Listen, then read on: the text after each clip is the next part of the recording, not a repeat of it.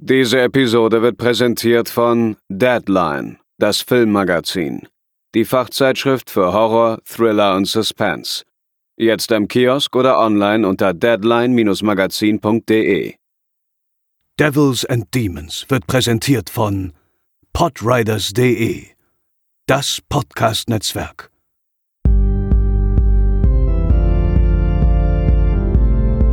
They're coming to get you, Barbara.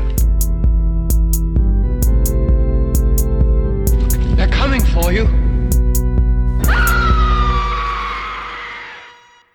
Moin Moin und herzlich willkommen zur 317. Episode von Devils and Demons, der Horrorfilm-Podcast. Ich bin der Chris und bei mir ist heute die Theresa. Hallo. Und wir sprechen heute, wie angekündigt, über ein Remake und zwar über das Remake von, also nicht das Remake von The Ring, sondern das Remake The Ring, das ein Remake von Ringo ist. So, drücken wir es aus. Das hat man sich ja hier quasi den Artikel dazu gedacht. Ähm, Theresa, das ist jetzt, du bist jetzt natürlich ein bisschen jünger als ich, ähm, aber vielleicht hast du es trotzdem irgendwie mal gelesen, mitbekommen, wie auch immer. Aber es gab damals, Anfang der äh, 2000er Jahre, einen ziemlich großen Hype um dieses äh, Remake, um dieses US-Remake des japanischen Originals. Äh, das war für viele Leute damals so der Einstieg in den Horrorfilmbereich. Das ist ja auch genauso in die, sag mal, vielleicht ein paar Monate später, aber es ist schon so ziemlich so in den Start auch der, sag mal, der großen DVD-Ära hineingefallen. Viele haben ihn auch das erste Mal auf DVD dann eben gesehen. Und äh, das war damals ein echt großes Thema. Hast du das noch irgendwie äh, mitbekommen oder hast du mal davon äh, gehört, dass das damals so ein Ding war? Oder kannst du, ohne jetzt schon zu sehr in die Tiefe zu gehen, nachvollziehen, dass das damals so ein Hype ausgelöst hat? Ähm, also ich habe das an eigener Hand natürlich nicht mitbekommen. Und muss aber sagen, ich kann das auf jeden Fall verstehen, weil es tatsächlich auch für mich der Einstieg ins Horrorgenre war oder der Film, der mir wirklich so, ja, gezeigt hat, wie intensiv Horror sein kann. Und zwar, ich bin ja, habe ja relativ spät angefangen im Grunde genommen mit Horrorfilmen gucken, also so mit 16. Äh, wenn man dann hier immer mal Geschichten hört von anderen Leuten, die dann irgendwie schon so mit neun oder acht angefangen haben, so da kann ich halt überhaupt nicht mithalten. Also ich habe vorher dann halt irgendwie ja, Silent Hill, Carrie 2 und Fluch der zwei Schwestern gesehen. Ich glaube, das war's. Und dann bin ich irgendwie über irgendeinen Artikel mal über diesen Film gestolpert und wollte ihn dann damals mit meinem Freund gucken. Und ja, dann war das halt so, dass er noch aufbleiben wollte, aber ich schon ins Bett wollte. Und ich mich halt nicht getraut habe, allein ins Bett zu gehen.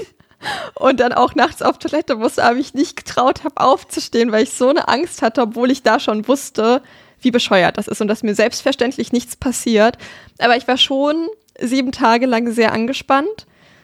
Ähm, und man sollte irgendwie meinen, das wäre eine abschreckende Erfahrung gewesen, aber irgendwie hat mir das so, ja, den Zugang ermöglicht zum Horrorgenre oder vielleicht auch eben so zu bemerken, so wie intensiv und ja, wie intensiv das einfach sein kann. Entsprechend habe ich da sehr großes Verständnis für, dass das auch ja, 15 Tage, 15 Tage, 15 Jahre vorher gut funktioniert hat und einen riesen Hype ausgelöst hat, auch wenn ich selbst nicht miterlebt habe. Ich war dann 15 Jahre später auch dran.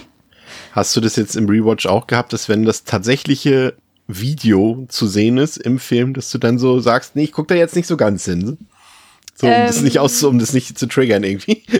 nee, das tatsächlich nicht, aber ich weiß, ähm, ich habe den dann auch wirklich einige Jahre nicht geguckt, habe dann sogar das japanische Original, also danach halt geguckt, ja. habe mich aber noch nicht getraut, den noch mal wieder zu schauen und irgendwann habe ich den mit meiner Schwester zusammengeschaut. Es müsste 2020 gewesen sein, also ungefähr vier Jahre, fünf Jahre, nachdem ich den das erste Mal gesehen habe und da weiß ich noch, dass ich beim zweiten Mal gucken auch sehr angespannt war und echt froh war, dass meine Schwester mit dabei war.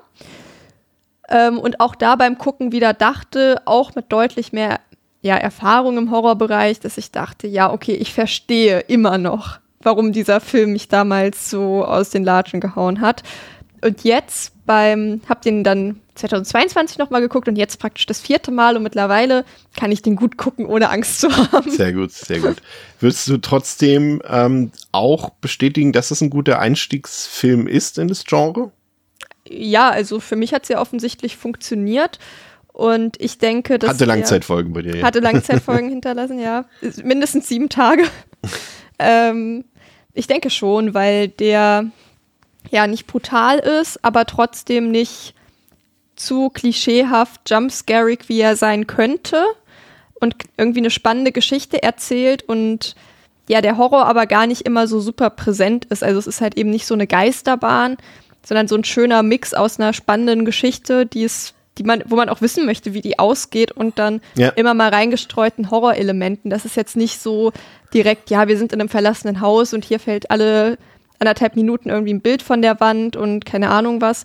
Das hat man hier halt nicht und deswegen denke ich, dass das durchaus ein sehr guter Einstieg ist ist tatsächlich auch, äh, das ist das Ergebnis meiner diesmaligen Sichtung jetzt zur Vorbereitung der Episode gewesen, dass ich für mich herausgefunden habe, dass das eigentlich, ja, wie du eben schon sagst, eigentlich viel weniger Horrorfilm ist, als man es in Erinnerung hat und es ja eher so ein Investigativ-Thriller oder äh, ein Mystery-Thriller ist, wenn man so will. Aber so richtig reine Horrorszenen, ähm, kommen wir ja später noch im Detail drauf, gibt es ja eigentlich gar nicht so viele in dem Film. Das hat mich dann ähm, auch ein bisschen überrascht. Und ich wollte vor allem prüfen dieses Mal, ähm, weil damals hat man halt auch eben immer gesagt, oder das, was heißt damals, also ist auch so, bis heute hält sich das ja so, diese Aussage, dass The Ring eben ein Paradebeispiel für ein gutes und irgendwie auch sinnvolles Remake ist. Und das wollte ich auch äh, für mich dieses Mal nochmal überprüfen, ob das standhält ähm, und wie das Ergebnis heute ausfällt und äh, bin gespannt, zu welchem Ergebnis wir gleich kommen werden. Mhm. Ähm, es hat ja damals auch eine, ja, eine, eine richtige Welle ausgelöst. Ne? Also die Remake-Welle fing ja da zu diesem Zeitpunkt ohnehin an, aber eben auch die Welle an Remakes ausländischer Filme, insbesondere eben asiatische Horrorfilme, ne, nur, ist jetzt nur ein Beispiel, das wir heute besprechen, aber es gab natürlich eben auch The Grudge, es gab Pulse, es gab Dark Water, es gab Shutter, es gab ähm, wie ist noch der mit dem Telefon? One Missed Call. Ja, One Missed Call, genau. Und dann natürlich auch noch ein paar kleinere, die man ähm, für das US-Publikum nochmal neu adaptiert hat. Das war auch schon eine große Cash-Cow, muss man sagen. Hielt auch nicht lange insgesamt. Man hat natürlich dann bei vielen dieser Filme dann immer nochmal nachgelegt, ohne jetzt irgendwie den Erfolg äh, generieren zu können, den die ursprünglichen Filme hatten. Ne? Also auch hier, wir haben ja auch quasi in dem Fall hätten wir heute auch eine Franchise-Episode machen können. Ähm, machen wir in dem Fall nicht, aber es gab natürlich auch hier noch einen zweiten Teil und vor ein paar Jahren, ich glaube 2017, noch den dritten Teil nachgeschoben. Es gab irgendwie von The Grudge noch einen zweiten, dritten und so weiter und so fort. Also da hat man versucht, die Kuh zu melken bis zum geht nicht mehr und heutzutage ist es schon wieder eigentlich gar kein Thema mehr, weil eben auch, ähm, glaube ich, die Welle an frischen Ideen in Japan auch so ein bisschen abgeklungen ist. Also da ist das Thema, es gibt es immer noch, es gibt immer noch geführt jede Woche einen neuen äh, Sadako-Film oder so, aber das sind halt alles äh, immer und immer wieder dieselben Geschichten sozusagen in neuen Variationen, aber so was richtig Frisches äh, ist mir jetzt da auch schon lange nicht mehr untergekommen irgendwie. Da scheint das Interesse auch nicht mehr so groß zu sein, glaube ich. Ja, also ich habe mich auch schon gefragt, woran das liegt. Liegt es einfach daran, dass dort keine anständigen Filme mehr gemacht werden oder liegt es daran, dass die den Weg hierher nicht so richtig finden? Weil ich jetzt auch nicht super explizit danach suche, aber man bekommt es ja schon mit, wenn irgendwo Wollte ich gerade sagen, im, im Zeitalter rauskommt. des Internets würden wir es, äh, damals hätten wir es wahrscheinlich nicht mitbekommen, wenn jede Woche ja. irgendwas Neues rauskommt, aber heutzutage würden wir es auf jeden Fall durch, durch, ja, durchs Internet, durch die Mund zum Mund Propaganda würden wir es mitbekommen, aber ich glaube einfach, dass das, ja, wie gesagt, ich bin eben immer so ein bisschen äh, so, so zwiegespalten, was die japanische Filmkultur angeht, weil ich mir immer wieder denke, ey Leute, ihr seid so kreativ und dann sehen eure Filme immer aus wie Hans Wurst größtenteils. ähm, und früher war das eben anders und das ärgert mich immer so ein bisschen und deswegen äh, glaube ich, ja, wenn da mal irgendwas kommt, dann sehen wir das wahrscheinlich irgendwie auf dem Fantasy-Filmfest oder so, aber so groß irgendwie glaube ich nicht mehr. Ja. Und mir ist, ja, sag gerne noch was dazu, ich hatte, hatte dich unterbrochen. Ähm, nee, ich hatte ja noch mal so dieses Thema so, ob ja hier einfach vielleicht auch gerade die Nachfrage nicht so groß ist und inwieweit das halt wirklich so ist, dass dort keine anständigen Filme gemacht werden oder wie da, was sich da gerade alles bewegt, wie dort irgendwie Filmförderung und so ein Gedöns ist, da stecke ich halt überhaupt nicht drin. Und woran das halt eben liegt, weil ich halt auch mal geguckt hatte und ich glaube, der letzte oder der neueste japanische Film, den ich geguckt habe, war irgendwie auch von 2016 oder so. Und das ist jetzt ja auch schon wieder, um Gottes Willen, acht Jahre her. Und ja, wenn ich überlege, wie viele japanische Filme ich im Zeitraum, also die zwischen 95 und 2005 rausgekommen sind, ja. ich gesehen habe Also da könnte ich, da könnte ich ein ganzes Buch drüber schreiben und aus den letzten zehn Jahren kann ich das an einer Hand abzählen. Ja, ich glaube, das Spannende daran ist auch, dass, glaube ich, Korea quasi das vielleicht so ein bisschen mhm. übernommen hat, ähm, ja. die quasi direkt danach angefangen haben. Also natürlich gab es auch schon vorher ein paar vereinzelt gute koreanische Horrorfilme, aber die haben dann eben quasi nach dem Japan-Boom sozusagen angefangen und es vielleicht qualitativ sogar noch mal ja, überboten, zumindest mhm. äh, jetzt vielleicht nicht in der Quantität, aber in der Qualität und auch ähm, in Thailand gibt es mittlerweile einige äh, Leute, die gerne Horrorfilme produzieren. Also ich glaube, äh, vieles kommt auf Netflix tatsächlich, wenn man mal so ein bisschen so auf die äh, vierten, fünften, sechsten Seiten guckt. Äh, da gibt es öfter mal ein paar Filme aus dem nicht koreanischen, nicht japanischen, asiatischen Raum. Ähm, also für Nachschub ist da gesorgt für Leute, die diese Art Horror mögen, weil letztendlich ähm, sind es doch sehr oft auch Geisterfilme oder Leute, die, äh, nicht Leute, Filme, die ja, sich die, den Horror aus der Mythologie der eigenen Kultur sozusagen entwickeln.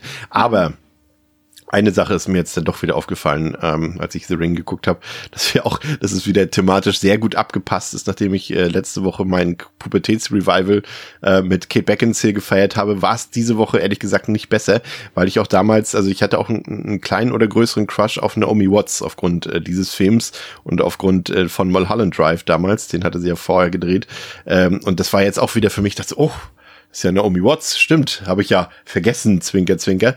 Und ähm, äh, ja, war auch schon eine Augenweide damals, ne? Ja, ist auf jeden Fall eine sehr hübsche Frau. Ja, einigen wir uns auf, auf, diese, auf ja. diesen seriösen, niveauvollen Statement. ja. Wunderbar.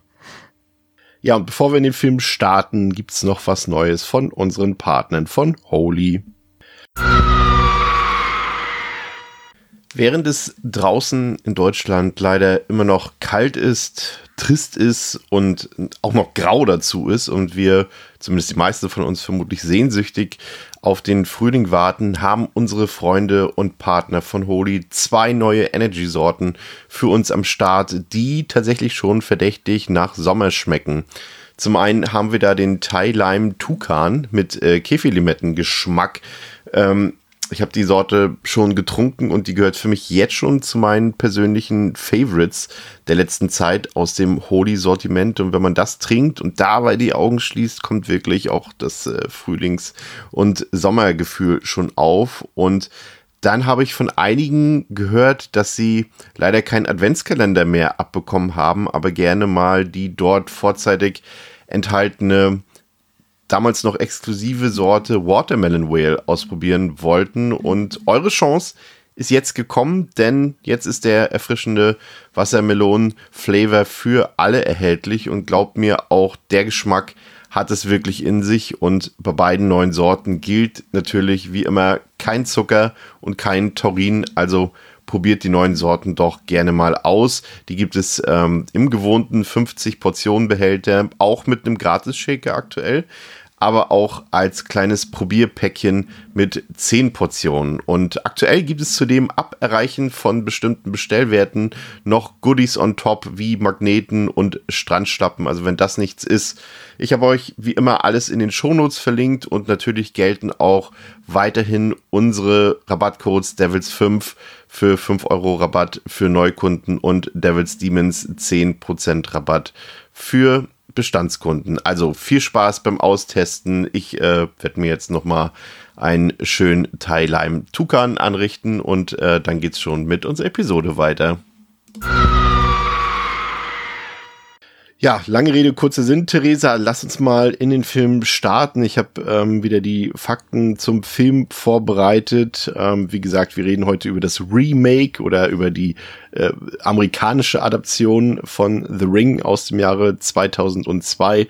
Wurde produziert von DreamWorks Pictures, ist eine amerikanische Produktion hat auf Letterboxd eine Durchschnittswertung von 3,3 von 5, auf der IMDb eine 7,1 von 10. Der Film kam am 18. Oktober 2002 in die US-Kinos und am 13. Februar 2003 in die deutschen Kinos, hatte ein Budget von 48 Millionen Dollar. Da musste ich schon ein bisschen schlucken, als ich das vorhin gelesen habe. Da hätte ich mit deutlich weniger gerechnet. Also auch mutig äh, quasi vom Studio, da so viel reinzuhauen mhm. in den Film, hätte ich nicht gedacht. Aber hat sich gelohnt. Ne? Es war bis äh, die Neuadaption von S 2017 in die Kinos kam, war das tatsächlich das erfolgreichste Horror-Remake aller Zeiten und hat 250 Millionen Dollar eingespielt. Also ähm, ja, es lohnt sich ja durchaus auch mal Risiko zu gehen für ein Produktionsstudio. Ne? Es wird immer weniger heutzutage, aber damals wurde das noch belohnt.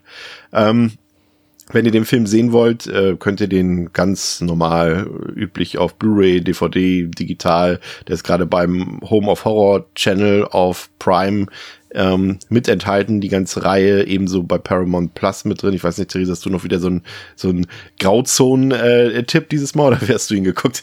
Also Tubi ist keine Grauzone, wenn du das. Ich weiß.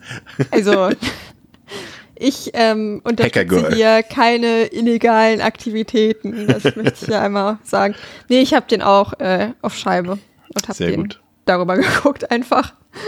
Der Film läuft 115 Minuten und ähm, es gibt nur eine Fassung davon und das ist jetzt auf Deutsch gesprochen die ungeschnittene FSK 16 ähm, Version. Ähm, eine Content Note geht raus, zwei Stück sogar. Zum einen ähm, sterben Tiere in dem Film und zum anderen wird Gewalt an Kindern ausgeübt. Was anderes wäre mir jetzt ähm, an großen Trigger-Themen nicht aufgefallen, Theresa. Nee, das passt.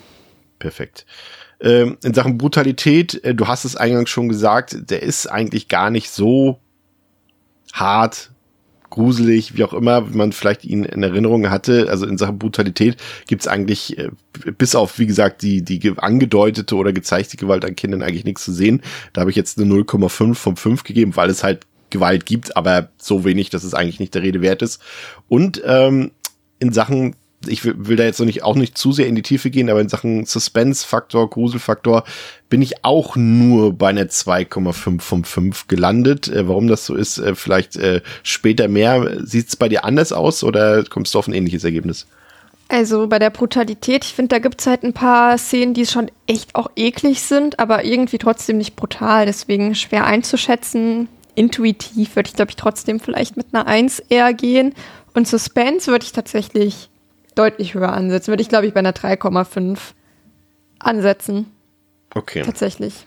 Ja, da, da, die Diskussion darüber, die heben okay. wir uns mal auf für den, für den weiteren Verlauf dieser Episode. Wenn ihr noch gar nichts mit diesem Thema The Ring anfangen könnt und euch fragt, äh, ja, ist das was für mich, ist es natürlich schwierig zu sagen, weil es für, ich hätte jetzt gesagt, es ist was für Leute, die auch The Grudge und Dark Water und so mochten, aber wenn ihr die gesehen habt, habt ihr wahrscheinlich auch The Ring gesehen. Deswegen ist es gar nicht so einfach irgendwie zu beziffern. Ich habe ihn, äh, wie gesagt, auch vor eingangs schon ein bisschen mit ähm, dem Subgenre des Investigativ-Thrillers verglichen. Ähm, wenn euch sowas liegt, wo halt Leute etwas recherchieren und einer Sache auf einem Mysterium ähm, auf ja quasi nachgehen und ermitteln, äh, mit das Ganze ein bisschen atmosphärisch sticht, mit einem Gruselszenen verbunden ist, wenn ihr sowas äh, mögt, äh, dann ist das auch vielleicht genau das Richtige für euch. Und wenn nicht, dann erfahrt ihr das spätestens jetzt, wenn wir euch ähm, gemeinsam erzählt haben, worum es in The Ring geht. Auch sehr spannend, ähm, nachher die Unterschiede zum Original ein bisschen zu differenzieren. Dazu später auch mehr. Aber lass uns mal in den Film einsteigen, beziehungsweise ich steige heute mal ein. Jetzt muss ich auch mal. Rachel Keller ist Journalistin und alleinerziehende Mutter ihres Sohnes Aiden. Vor kurzem ist ihre 16-jährige Nichte Katie unter mysteriösen Umständen gestorben, angeblich an einem Herzstillstand. Auf ihrer Trauerfeier erfährt Rachel beiläufig von Katies Freunden, dass ein Videoband umgeht, nach dessen Betrachtung man nach sieben Tagen ums Leben kommt. Das klingt natürlich zunächst nach ziemlich ausgedachtem Quatsch, doch auch Katie hat dieses Video sieben Tage vor ihrem Tod bei einem Wochenendurlaub in einem abgelegenen Ferienhaus des Shelter Mountain Inns gesehen. Noch weniger Zufall, auch jene Freunde, die mit ihr dort waren und das Video gesehen haben, sind in der Zwischenzeit tot aufgefunden worden. Rachel will dieser Angelegenheit nachgehen, denn das Schicksal ihrer Nichte soll nicht ungesühnt bleiben. Zunächst reist Rachel in das besagte Ferienhaus, wo ihr auch die ominöse Videokassette in die Hände fällt. Sie schaut es sich an und bekommt darin kurze, zunächst wahllos zusammengestellte Clips zu sehen, die surreale, farblose und albtraumhafte Sequenzen enthalten. Wenige Minuten nach der Sichtung klingelt das Telefon und Rachel wird von einer weiblichen Stimme vor ihrem drohenden Tod in sieben Tagen gewarnt. Rachel kontaktiert ihren Ex-Freund Noah, der nicht nur Aidens Vater ist, sondern auch Foto- und Filmexperte. Rachel fertigt eine Kopie von dem Videoband an und Noah findet heraus, dass die Tapes keinen Timecode aufweisen. Chris, du musst deine Maus da wegmachen. Danke. Das war deine eigene Maus. nein, da stand Chris. Echt? Ja, ist ja witzig. bei dem Außerdem. Naja, jetzt ist sie weg, jetzt kann ich weiterlesen. Spannung zurück. Uh. Also die Tapes weisen keinen Timecode auf und damit dürften sie eigentlich nicht funktionieren. Außerdem finden die beiden heraus, dass die Gesichter jener Leute, die das Video gesehen haben, auf Fotos verzerrt sind. Rachel sucht Becker in der Psychiatrie auf. Becker war in der Todesnacht von, Ka von Katie bei ihr und ist seitdem in Behandlung. Sie weiß, dass Rachel nur noch vier Tage zu leben hat. Rachel ana analysiert das Video nun genauer und entdeckt die Aufnahme eines Leuchtturms auf einer Insel. Dabei handelt es sich um Moesco Island, auf der früher Anna Morgan lebte, eine Pferdezüchterin. Diese nahm sich vor über 20 Jahren das Leben, nachdem sich ihre Pferde im Meer ertränkten. Rachel erfährt in einem Bericht auch von einer angeblichen Tochter Annas. Auch Anna Morgan taucht in dem tödlichen Video auf. Ja, auch Rachels Sohn Aiden hat scheinbar eine Verbindung zu dem Video und dessen Auswirkungen. So zeichnete er bereits Tage vor Katies Tod ein Bild davon. Außerdem berichtet er davon, dass ein Mädchen ihn dazu brachte, die Bilder zu malen. Doch nun hat auch Aiden sich das Videoband angesehen und schwebt damit in großer Lebensgefahr. Auf der Fährfahrt nach Moesco Island wird Rachel Zeugin davon, wie ein Pferd aus einem Anhänger ausbricht und sich panisch ins Meer und damit auch in den Tod stürzt. Auf der Insel trifft sie auf Anna Morgans Mann, Richard Morgan. Er will nicht wirklich etwas über dieses Thema sprechen und weicht aus. Auf der Insel erfährt Rachel auch, dass es Annas größter Wunsch war, Mutter zu werden. Sie selbst konnte jedoch keine Kinder bekommen. Daraufhin adoptierte sie ein Mädchen namens Samara. Doch in der Folge wurde Anna psychisch krank und wurde in eine Psychiatrie gebracht. Zurück im Haus der Morgans findet Rachel ein Video mit den Therapiesitzungen von Samara, aus denen hervorgeht, dass Samara sich offensichtlich von ihrem Adoptivvater, also Richard Morgan, gehasst fühlte. Dieser taucht dann auch sofort auf, fühlt sich damit konfrontiert und bringt sich im Bad mit Stromschlägen um. Gemeinsam mit dem nachgereisten Noah findet Rachel in einem Stall das versteckte Kinderzimmer von Samara, in das diese nach Annas Einweisung gesperrt wurde. Rachel und Noah entdecken in der Hütte den alten Brunnen aus dem, Video. Eine Kraft stößt Rachel in den Brunnen, wo diese am Grunde die Leiche von Samara findet. Wir erfahren, dass Anna Samara erst erstickt und dann in den Brunnen geworfen hat. Doch Samara lebte noch sieben qualvolle Tage im Brunnen, ehe sie verstarb. Im Grunde zeigt das tödliche Videoband einen Zusammenschnitt von Samaras grausamer Vergangenheit. Obwohl Rachels Countdown bereits abgelaufen ist, lebt sie noch. Offenbar hat es geholfen, dass sie das Schicksal von Samara aufgeklärt hat. Ein Irrtum, denn letztlich sorgte die von ihr angefertigte Kopie des Videos für ihre Rettung. Am nächsten Tag schaltet sich Noahs Fernseh von alleine an. Zu sehen ist der Brunnen, aus dem plötzlich Samara kriecht. Doch das ist nicht alles. Samara kriecht auch aus dem Fernseher und tötet Noah. Rachel weiß nun, dass die Verbreitung des Videos in Form von Kopien für die Rettung der verfluchten Person sorgt. Und so lässt sie Aiden ebenfalls eine Kopie des Bandes anfertigen. Ja, wunderbar. Ähm, der Film wurde gedreht von Gore Verbinski. Ähm, das finde ich immer so ein bisschen überraschend, weil der ja durchaus auch für größere Produktionen zuständig war. Ich glaube, er hat die ersten beiden oder ersten drei ähm, Fluch der Karibik-Filme gemacht, äh, hat dann auch noch A Cure for Wellness später gemacht. Also ist ein Regisseur, der auch sehr viel Wert auf Ästhetik und auf Bildsprache Wert legt. Und ähm, so viel können wir, glaube ich, schon mal verraten, Theresa, das sieht man auch an The Ring, ne? Auf jeden Fall. Also man bemerkt, dass das ein Mensch ist, der ein Auge dafür hat, Dinge so zu inszenieren, dass sie auch wirken, wie sie wirken sollen. Der, was ich interessant fand, ist, dass, glaube ich, behauptet wird, seitens der Produktion und seitens der Beteiligten, dass der Film eben auf dem, ähm, auf dem bekannten Roman von Koji Tsuzuki äh, basiert, also auf, den, auf dem Ring-Roman und nicht auf dem japanischen Film basiert. Deswegen gibt es auch keine Credits für ähm, Nakata, der das Original gedreht hat und auch das Drehbuch dafür geschrieben hat. Das fand ich schon ein bisschen verwunderlich. Ob sie damit so ein bisschen ja, also ich kann mir nicht vorstellen, dass sie das Original nicht gesehen haben, weil es ist ja auch bekannt, dass sie das gesehen haben. Ähm, das fand ich ein bisschen merkwürdig, als ob sie damit so ein bisschen zeigen wollten, ja, wir machen eben nicht einfach nur ein Remix, sondern wir haben uns die Novelle nochmal richtig angeguckt und äh, nochmal durchstudiert und darauf basiert unser Film. Das fand ich ein bisschen, bisschen seltsam irgendwie. Ja, ich meine, gut, im Grunde genommen, solange die Person, die die Idee ursprünglich hatte, die Credits bekommt, da muss man ja jetzt nicht jedem Credit geben, der ansonsten den Stoff weiter verwurstelt hat, aber ja, irgendwie wäre es vielleicht schon angemessen gewesen, weil man ja von alleine vermutlich nicht auf die Idee gekommen wäre, dieses random Buch aus Japan zu verfilmen.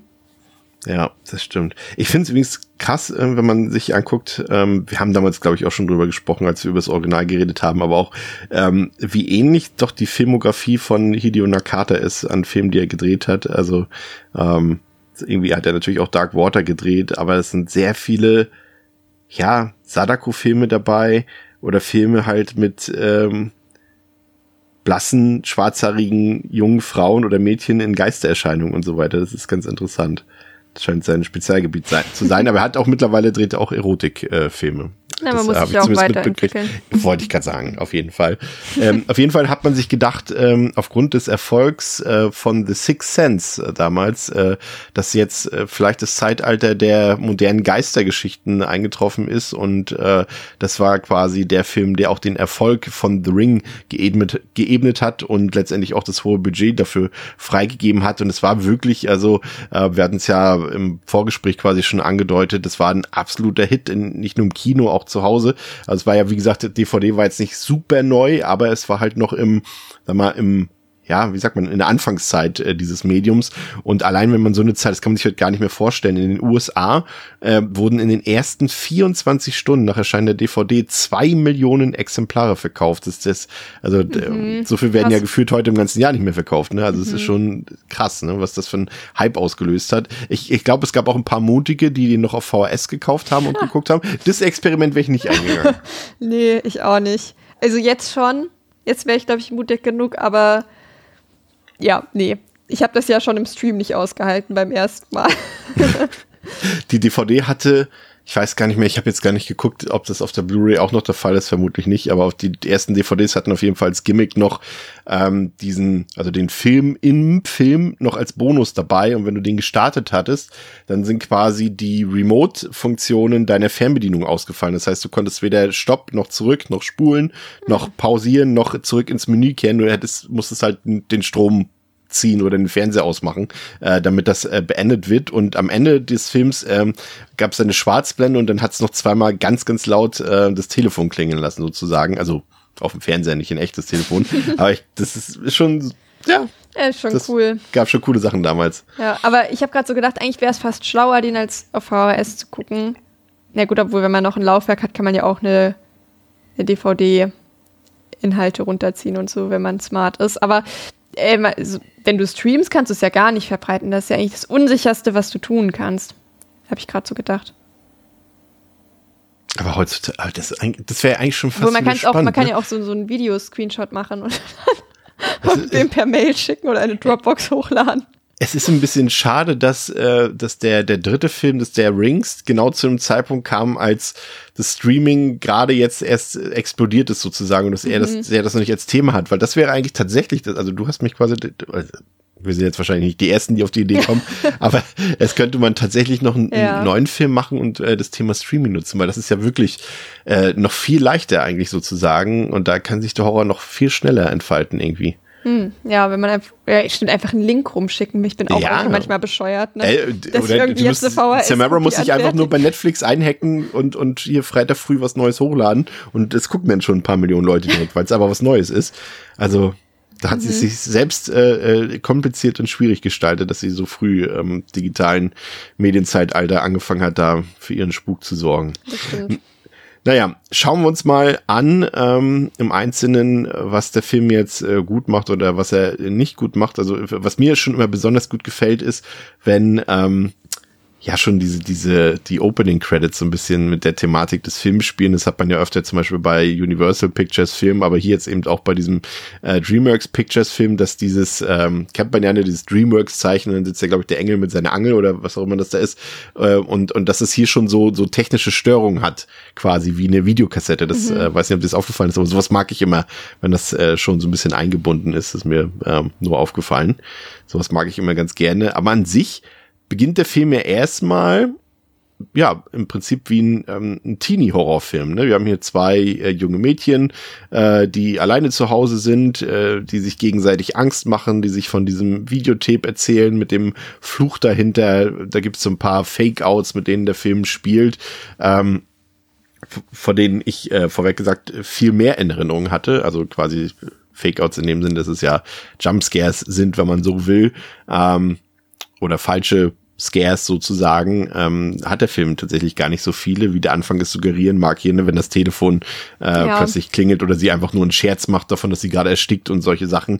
Ähm, alles typisch Teen-Horrorfilm hätte auch der Anfang von, von Scream 4 wieder sein können, sowas wie dann in der Art, so ein gemütlicher Videoabend, aber dann entpuppt sich, dass ähm, Katie das ominöse, verfluchte Video tatsächlich gesehen hat vor sieben Tagen und äh, deswegen hier daran verendet. Ich muss sagen, der Anfang, der äh, gefällt mir richtig gut. Der zeigt auch schon irgendwie, was das für eine ja, man sieht schon das Budget, ne? Das ist alles sehr hochwertig gefilmt und es sieht alles sehr gut aus. Gleichzeitig geht, finde ich, merkt man auch schon hier das Gefühl, die Stimmung des japanischen Originals äh, ne, hat damit jetzt nicht so viel zu tun. Ähm, hier im Remake, aber trotzdem gefällt mir der Anfang eigentlich ziemlich gut, zumal er auch, und das finde ich das Schöne, ähm, dass er ja, wie drückt man es aus, gekonnt mit unseren Erwartungen spielt, weil man immer denkt, okay, wir bekommen jetzt sofort zu sehen, was da eigentlich passiert ist, oder wir bekommen jetzt irgendwie Katys Leiche zu sehen. Das passiert immer erst ein paar Minuten später, wenn man eigentlich gar nicht mehr damit rechnet, dass wir plötzlich ihr verzerrtes Gesicht so sehen und so eine Sachen. Das finde ich eigentlich echt cool aufgebaut. Und die Musik ist halt echt erstklassig, das muss man halt schon sagen. Und ich war echt, äh, heute ist mein Lieblingswort echt, ähm, sehr überrascht davon. Das äh, hatte ich nicht so auf dem Schirm, aber hätte mir eigentlich klar sein müssen, weil äh, Gore Verbinski-Filme haben sehr oft einen Soundtrack von Hans Zimmer, den Score von Hans Zimmer und so auch hier. Und ähm, der trägt auf jeden Fall zum Gelingen des Films bei. Wie fandst du den Anfang? Mir hat der auch gut gefallen. Ich glaube, er hätte mir nicht so gut gefallen, wenn der ganze Film so mhm. gewesen wäre. Mhm. Aber wie du sagst, es mit den falschen Erwartungen, die einem hier irgendwie gemacht werden, dass man dann vielleicht schon ein bisschen genervt ist und sich denkt, äh, ist jetzt so eine Art Film, eine dumme, alberne Teenies und so kommt es dann ja auch gar nicht. Und eben auch, dass, dass man denkt, oh, jetzt passiert gleich was Schlimmes und dann sieht man aber nicht, wie was Schlimmes passiert. Und du hast es ja gerade schon gesagt, ein paar Minuten später sieht man dann sehr wohl das Ergebnis von dem, womit man jetzt gar nicht mehr gerechnet hat. Dass man das nochmal sieht, haut dann auch ordentlich dermaßen dolle rein, wenn man das zum ersten Mal sieht und halt nicht damit rechnet. Ähm, und ja, das finde ich ist ein sehr gelungener Einstieg, um irgendwie so dieses, ja, irgendwie vielleicht auch zu zeigen, so dass da alles möglich sein kann in dem Film und nur vielleicht nicht so, wie man es halt am Anfang glaubt. Das passt ja eigentlich auch ziemlich gut. Ich denke, dass, dass es gut widerspiegelt, der Anfang. Ja, was, was das Gurgelgeräusch von, von uh, The Grudges oder von Juon, das ist, das sind die verzerrten Fratzenleichen mhm. von, vom Ring. Ähm, ich fand's gut, dass man den Ansatz übernommen hat ähm, aus dem Original, dass es eben, wir haben es jetzt schon mehrfach gesagt, oder ich habe es schon mehrfach gesagt, dass es daraus eher keine richtige, ja, wie sagt man, keine, kein Achterbahn-Horrorfilm wird, kein Teen-Horrorfilm, das man vielleicht, was man vielleicht erwarten hätte können, vom Anfang aus gesehen, sondern wir haben ja einen Investigativ-Thriller, wir haben hier eine Journalistin als Hauptfigur, die A, die Möglichkeiten hat, ähm, diese Sache nachzugehen, die recherchieren kann, die ja, technische Möglichkeiten spielen in dem Fall jetzt keine große Rolle, aber die halt die Möglichkeit hat, theoretisch in Büchereien nachzugucken und so weiter, in irgendwelchen Archiven nachzusehen und so weiter und so fort, die Interviews führen könnte und so weiter. Und das fand ich tatsächlich ein ziemlich gelungener Ansatz, weil letztendlich ist der Film dadurch aufgebaut wie so ein, ja, wie so ein Crime-Thriller, wie so ein Serienkiller-Thriller irgendwie, ne, so Schweigen der Lämmer oder jetzt äh, zum Beispiel The Girl with the Dragon Tattoo, habe ich letztes Mal gerade wieder gerewatcht. So, und diese Art ist letztendlich eigentlich auf The Ring aufgebaut, nur dass er eben eine übernatürliche Komponente hat, aber die spielt ja erstmal gar keine so große Rolle in der Art, wie der Film strukturiert ist, ne? Mhm. Ja, das stimmt. Fandest du das gut? mm, ja, doch, ich, ich denke schon, also weil gerade ja auch viel in der Zeit irgendwie so mit Teen-Horror war und das ja klar für Teenies irgendwie ansprechend ist, aber je älter man wird, desto weniger kann man sich damit identifizieren und vor allem je länger das von der eigenen Teenie-Zeit entfernt ist. Und deswegen finde ich das schon irgendwie ganz cool, vielleicht eine Person zu wählen, mit der sich auch mehr Leute identifizieren können. Und ähm, ja, finde, ja gut, die Beziehung von den beiden, ähm, da können wir gleich nochmal drüber reden, ob Rachel jetzt wirklich eine sympathische Figur ist oder nicht. Ähm, ich fand sie jetzt nicht so super sympathisch oder fand manche ihrer Handlungen maximal fragwürdig. Ähm, aber ich glaube, an sich ist das dann ja auch vielleicht eher was Realistisches zu sagen, okay, hier, das ist halt eine alleinerziehende Mutter und sie kriegt es irgendwie vielleicht auch einfach nicht so gut hin und es ist vielleicht auch einfach alles total viel. Und deswegen finde ich das prinzipiell einen schlauen Schachzug, da was Ernstes draus zu machen, als eben so ein Albantini-Film. Ja, und das Interessante ist auch, letztlich ist man ja trotzdem damit auch ein Risiko eingegangen, weil natürlich, ich, es hätte natürlich sein können, dass man gerade bei diesen amerikanisierten Remix, dass man, dass man jetzt hier gesagt hätte, ja, okay, jetzt aber so eine Ermittlerin irgendwie oder Journalistin äh, Mitte 30 Jahre alt. Das funktioniert fürs jüngere Publikum nicht, was ja unser Zielpublikum ist. Der Film ist auch eine PG-13-Rating hat er bekommen. Ähm, also ganz klar darauf ausgelegt für ein jüngeres Publikum und dass man da jetzt eben eine Schauspielerin dort an vorderster Front aufstellt, die eben zu dem Zeitpunkt schon in Anführungszeichen 33 Jahre alt war, hätte auch schiefgehen können beim jungen Publikum, ne? Ja, gut, aber ich glaube jetzt so durch Oh Gott, jetzt darf ich keinen Scheiß erzählen. Holland Drive war vorher, ne? Ja, ja das war ihr doch. Debüt, glaube ich, oder ihr erster Ja, aber auch Film. nur ein Jahr vorher, okay. Ja. Jetzt war ich, war doch gar nicht so falsch. also sie war schon ein unbekanntes Gesicht, wenn man so will, noch zu dem Zeitpunkt. Genau, aber dann ja irgendwie vermutlich trotzdem, ja, dass die Leute sie dann doch auf dem Schirm hatten. Und ich denke mal, dass sie da deswegen schon auch von profitiert hat oder dass irgendwie ein frisches, ja, äh, unverbrauchtes Gesicht war, was vorher in einem sehr großartigen Film mitgespielt hat und deswegen denke ich mal, dass sie davon prinzipiell profitiert hat und vielleicht durch den Anfang hat man ja trotzdem auch die Leute locken können, ja. also auch trotzdem ja eher so die Teenies locken können. Ähm, ich weiß jetzt gar nicht, ich habe den Trailer nicht gesehen, inwieweit der da vielleicht auch falsche Hoffnungen weckt. Das weiß ich tatsächlich jetzt gar nicht, hätte ich mal machen sollen. Ähm, aber ja, man guckt natürlich keine Trailer von Filmen, die man schon gesehen hat. Ähm, und das kann ich mir, deswegen glaube ich schon, dass da auch genug Leute dennoch reingehen. Man, man, das Interessante ist, man sieht ja auch danach, äh, quasi nach der Beerdigungsfeier dort, nach der Trauerfeier, äh, sehen wir noch ein paar Jugend, ein paar von Katys Freunden dort abhängen. Da gibt's auch einen Cameo-Auftritt von, von Adam Brody noch vor, C, vor OC California. Ähm, und ansonsten interviewt, also interviewt, befragt, ähm, Rachel ja noch die Becker hieß sie, ne? Die Freundin von Katie, ja, die da mit genau. war. Mit noch einmal, aber ansonsten sehen wir ja nicht mal mehr Jugendliche. Das ist schon, schon, wie gesagt, also ich finde es aus heutiger Perspektive einfach interessant, weil wir ja schon festgestellt haben, das war halt äh, die, ja, die zweite Hochphase, die dort immer noch angehalten hat, des Teenie-Horrors, ne? Langsam im Abklingen, aber das war halt noch so, äh, also ich würde jetzt aus der Perspektive 2024 sagen, da sind ein paar Risikofaktoren, die sie auf jeden Fall ähm, ja wo sie ein bisschen Glück hatten, dass es funktioniert hat. Ja, das stimmt. Man, es ist für mich jetzt auch in der Retrospektiv schwer einzuschätzen, inwieweit man diesen Film überhaupt auf dem Schirm hatte, ob also in, in den westlichen Ländern, ob das jetzt irgendwie äh, irgendwie die Leute darauf gewartet haben oder ob die eigentlich auch mit dem Konzept gar nichts anfangen konnten. Ja, zweiteres Und, tatsächlich. Ja, also es ist, ist quasi erst hier in dem Fall umgekehrt da muss man dem, dem Film auch dankbar für sein, dass die Leute dann angefangen haben, denn auf einmal, äh, ja, sie haben dann angefangen, so Battle Royale zu gucken, Audition zu gucken, mhm. das Original Ringo zu gucken und Juon zu gucken und so weiter und so fort. Ähm, also das hat viele Leute, glaube ich, auch darauf gebracht, okay, da gibt's ja auch äh, Genre-Kino außerhalb unserer amerikanischen Grenzen, so, ne? Also mhm. in dem Sinne, es ist ja umgekehrt, dass es sich zurück ich, ne, ich benutze jetzt mal das Wort befruchtet hat. ja.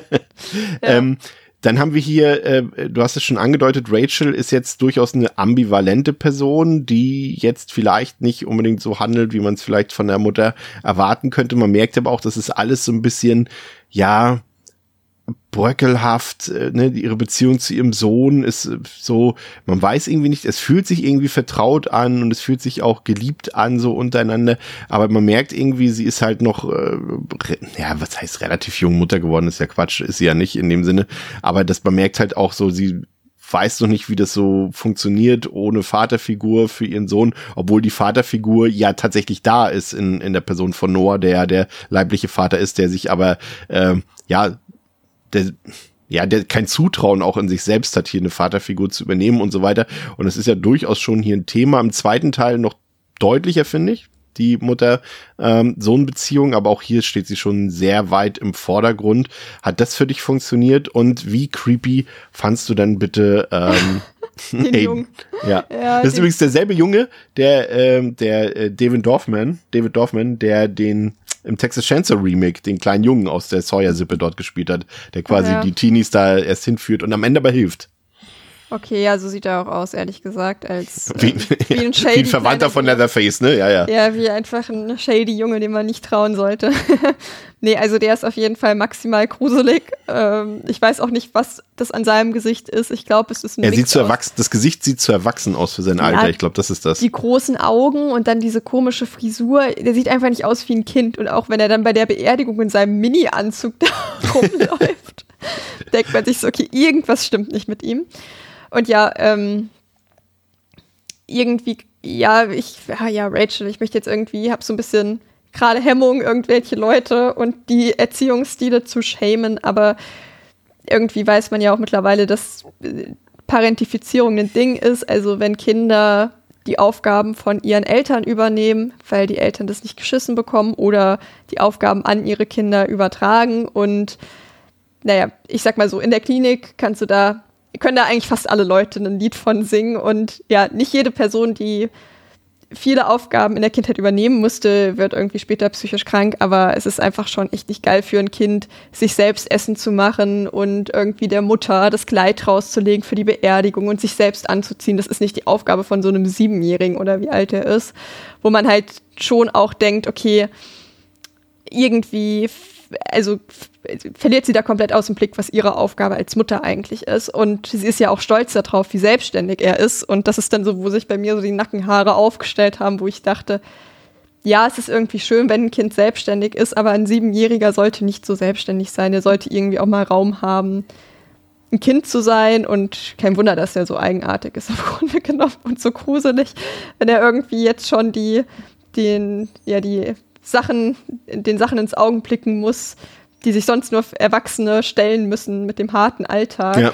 Also, das fand ich, ja, vielleicht auf eine Art realistisch, weil Dinge laufen nie perfekt.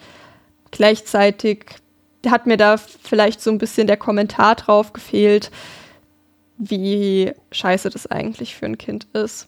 Und mit Noah, dass der dann so ist, so, ja, also ich möchte halt nicht dein Vater sein, weil ähm, eigentlich so, mein Vater war auch ein schlechter Vater, ich mache das bestimmt eh nur falsch, wo ich mir denke, wo ich mir halt auch denke, so, okay, das ist halt Schwachsinn. Ähm, und ja, auch wie sich das Kind dann halt verhält in dieser Unterhaltung mit dem Vater, wo dann der Vater fragt, hättest du gern, dass ich häufiger da bin? Und er sagt halt so, nein. Also, ich will nicht sagen, kein Kind jemals, aber die wenigsten Kinder, also Kinder hängen ja enorm an ihren Eltern und wie viel Eltern verbocken können und Kinder lieben sie trotzdem noch. Also, dass er dann so schnell sagt, so, hm, nee. Und er Ja, sagt ja aber auch ein noch, bisschen, ein bisschen passt es aber zu ihm, weil, also ich habe schon das Gefühl, dass sie hier so ein bisschen damit gearbeitet haben, dass eigentlich irgendwie Aiden als, als Kind eigentlich die Beschützerfunktion für die Mutter hat, obwohl es eigentlich umgekehrt sein sollte. Ja. Also ich habe das Gefühl, dass äh, Aiden eine bessere Sicht, ein besseres Gefühl dafür hat, was hier gerade für unsere Mini-Familie zu zweit besser ist, als meine eigentliche Erziehungsberechtigte das hat. Und das wird ja im zweiten Teil noch ein bisschen auf die Spitze getrieben.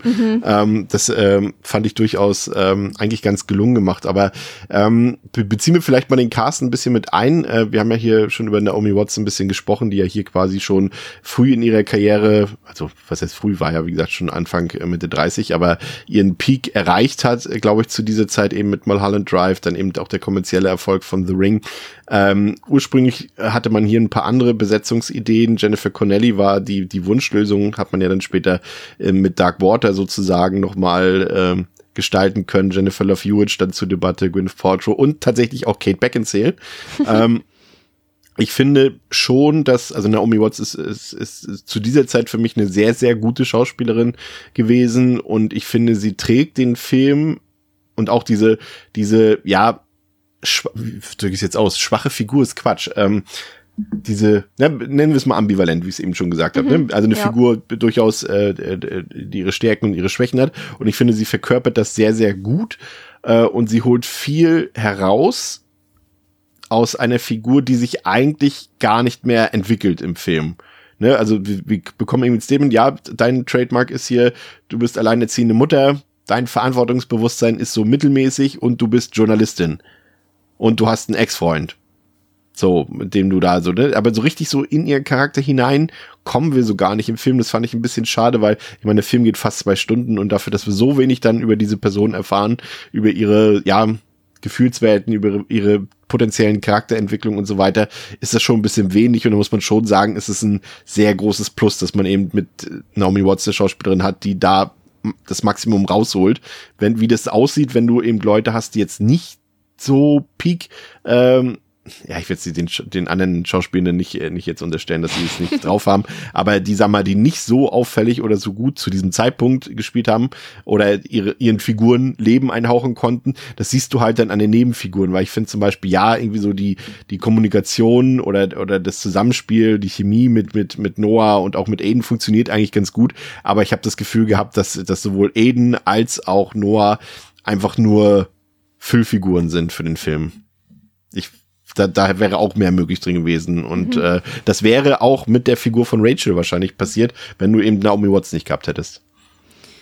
Ja, also ich finde gerade Noah bleibt schon auch echt sehr plass. Und was ich halt finde, inwieweit sich Rachel schon entwickelt hat, ist, dass sie ja dann doch diese Muttergefühle irgendwie zeigt mhm. und sich ja für dieses fremde Kind so dermaßen ins Zeug legt, wo man sich denkt, okay, du weißt schon, dass du auch ein eigenes Kind hast. Das hat sich ein bisschen angefühlt, wie als ich unbedingt Nintendogs damals haben wollte und mein Papa meinte so, ja, du hast doch einen Hund, was willst du mit Nintendogs? Und trotzdem wollte ich aber lieber Nintendogs haben. Ähm, wo man sich denkt, ja, du hast doch was Lebendiges Eigenes, nimm doch das, um daran rum, also, und kümmere dich doch mal um diese Person, anstatt um irgendein totes Kind. So, also klar, natürlich, es gibt einen Aufhänger dafür, aber es wirkt dann trotzdem, also in dem Form finde ich jetzt schon eine Entwicklung, weil sie dann doch diese Muttergefühle zeigt, nur halt der falschen Person gegenüber ja. im Grunde genommen. Und das macht es fast irgendwie noch ein bisschen trauriger. Ähm, ja, und dann macht sie es ja auch noch falsch. Und dann weiß da ja sogar der Junge wieder besser, ähm, wie sie eigentlich die richtige Entscheidung da getroffen hätte. Ja, und ja, der Junge, der macht in dem Sinne seinen Job gut, dass er halt einfach gruselig ist. Ich kann es ja, man, genau man merkt halt auch da, das ist ein bisschen auch hier, ne, hat man ihm, hat man ihm wahrscheinlich noch zehnmal vorher Six Sense gezeigt und gesagt, hier, so wie Haley Joel Osman, so musst du auch spielen. Mhm. So, ne? Der ja. auch, der auch, sag mal, durch sein Gesicht äh, so ein bisschen auch diese Wirkung hat, wie hier ähm, David Dorfman, finde ich. Mhm. Das haben sie schon, ich weiß nicht, ob das bewusst gecastet ist, dass die. Guck mal, aber so macht es doch schon wieder fast Sinn, ne? Wenn wir feststellen, dass Aiden eigentlich die von in dieser Mutter-Sohn-Beziehung die erwachsene Person gefühlt ist, passt dieses diese erwachsene Optik von ihm passt ja dann schon fast wieder. Ja, auch, dass er sie Rachel nennt. Also, ich ja. weiß nicht, kenne nicht viele Leute, die, oder wenn ich mich an meine Kindheit zurückerinnere, die ihre Eltern irgendwie mit Vornamen nennen. Da kenne ich jetzt im Erwachsenenalter ein paar Leute. Finde ich irgendwie immer noch weird. Aber ich glaube, das ist dann eher Geschmackssache. Ähm, aber ja, so als, ich weiß ja nicht, wie alt er sein soll, ich glaube sieben oder so, der ist schon ein bisschen eigenartig irgendwie. Naja, aber gut. Jetzt, glaube ich, auch genug drüber mich aufgeregt über die Beziehung von den beiden. Genau. Kommen äh, wir zum Horror, würde ich sagen. Genau, ja.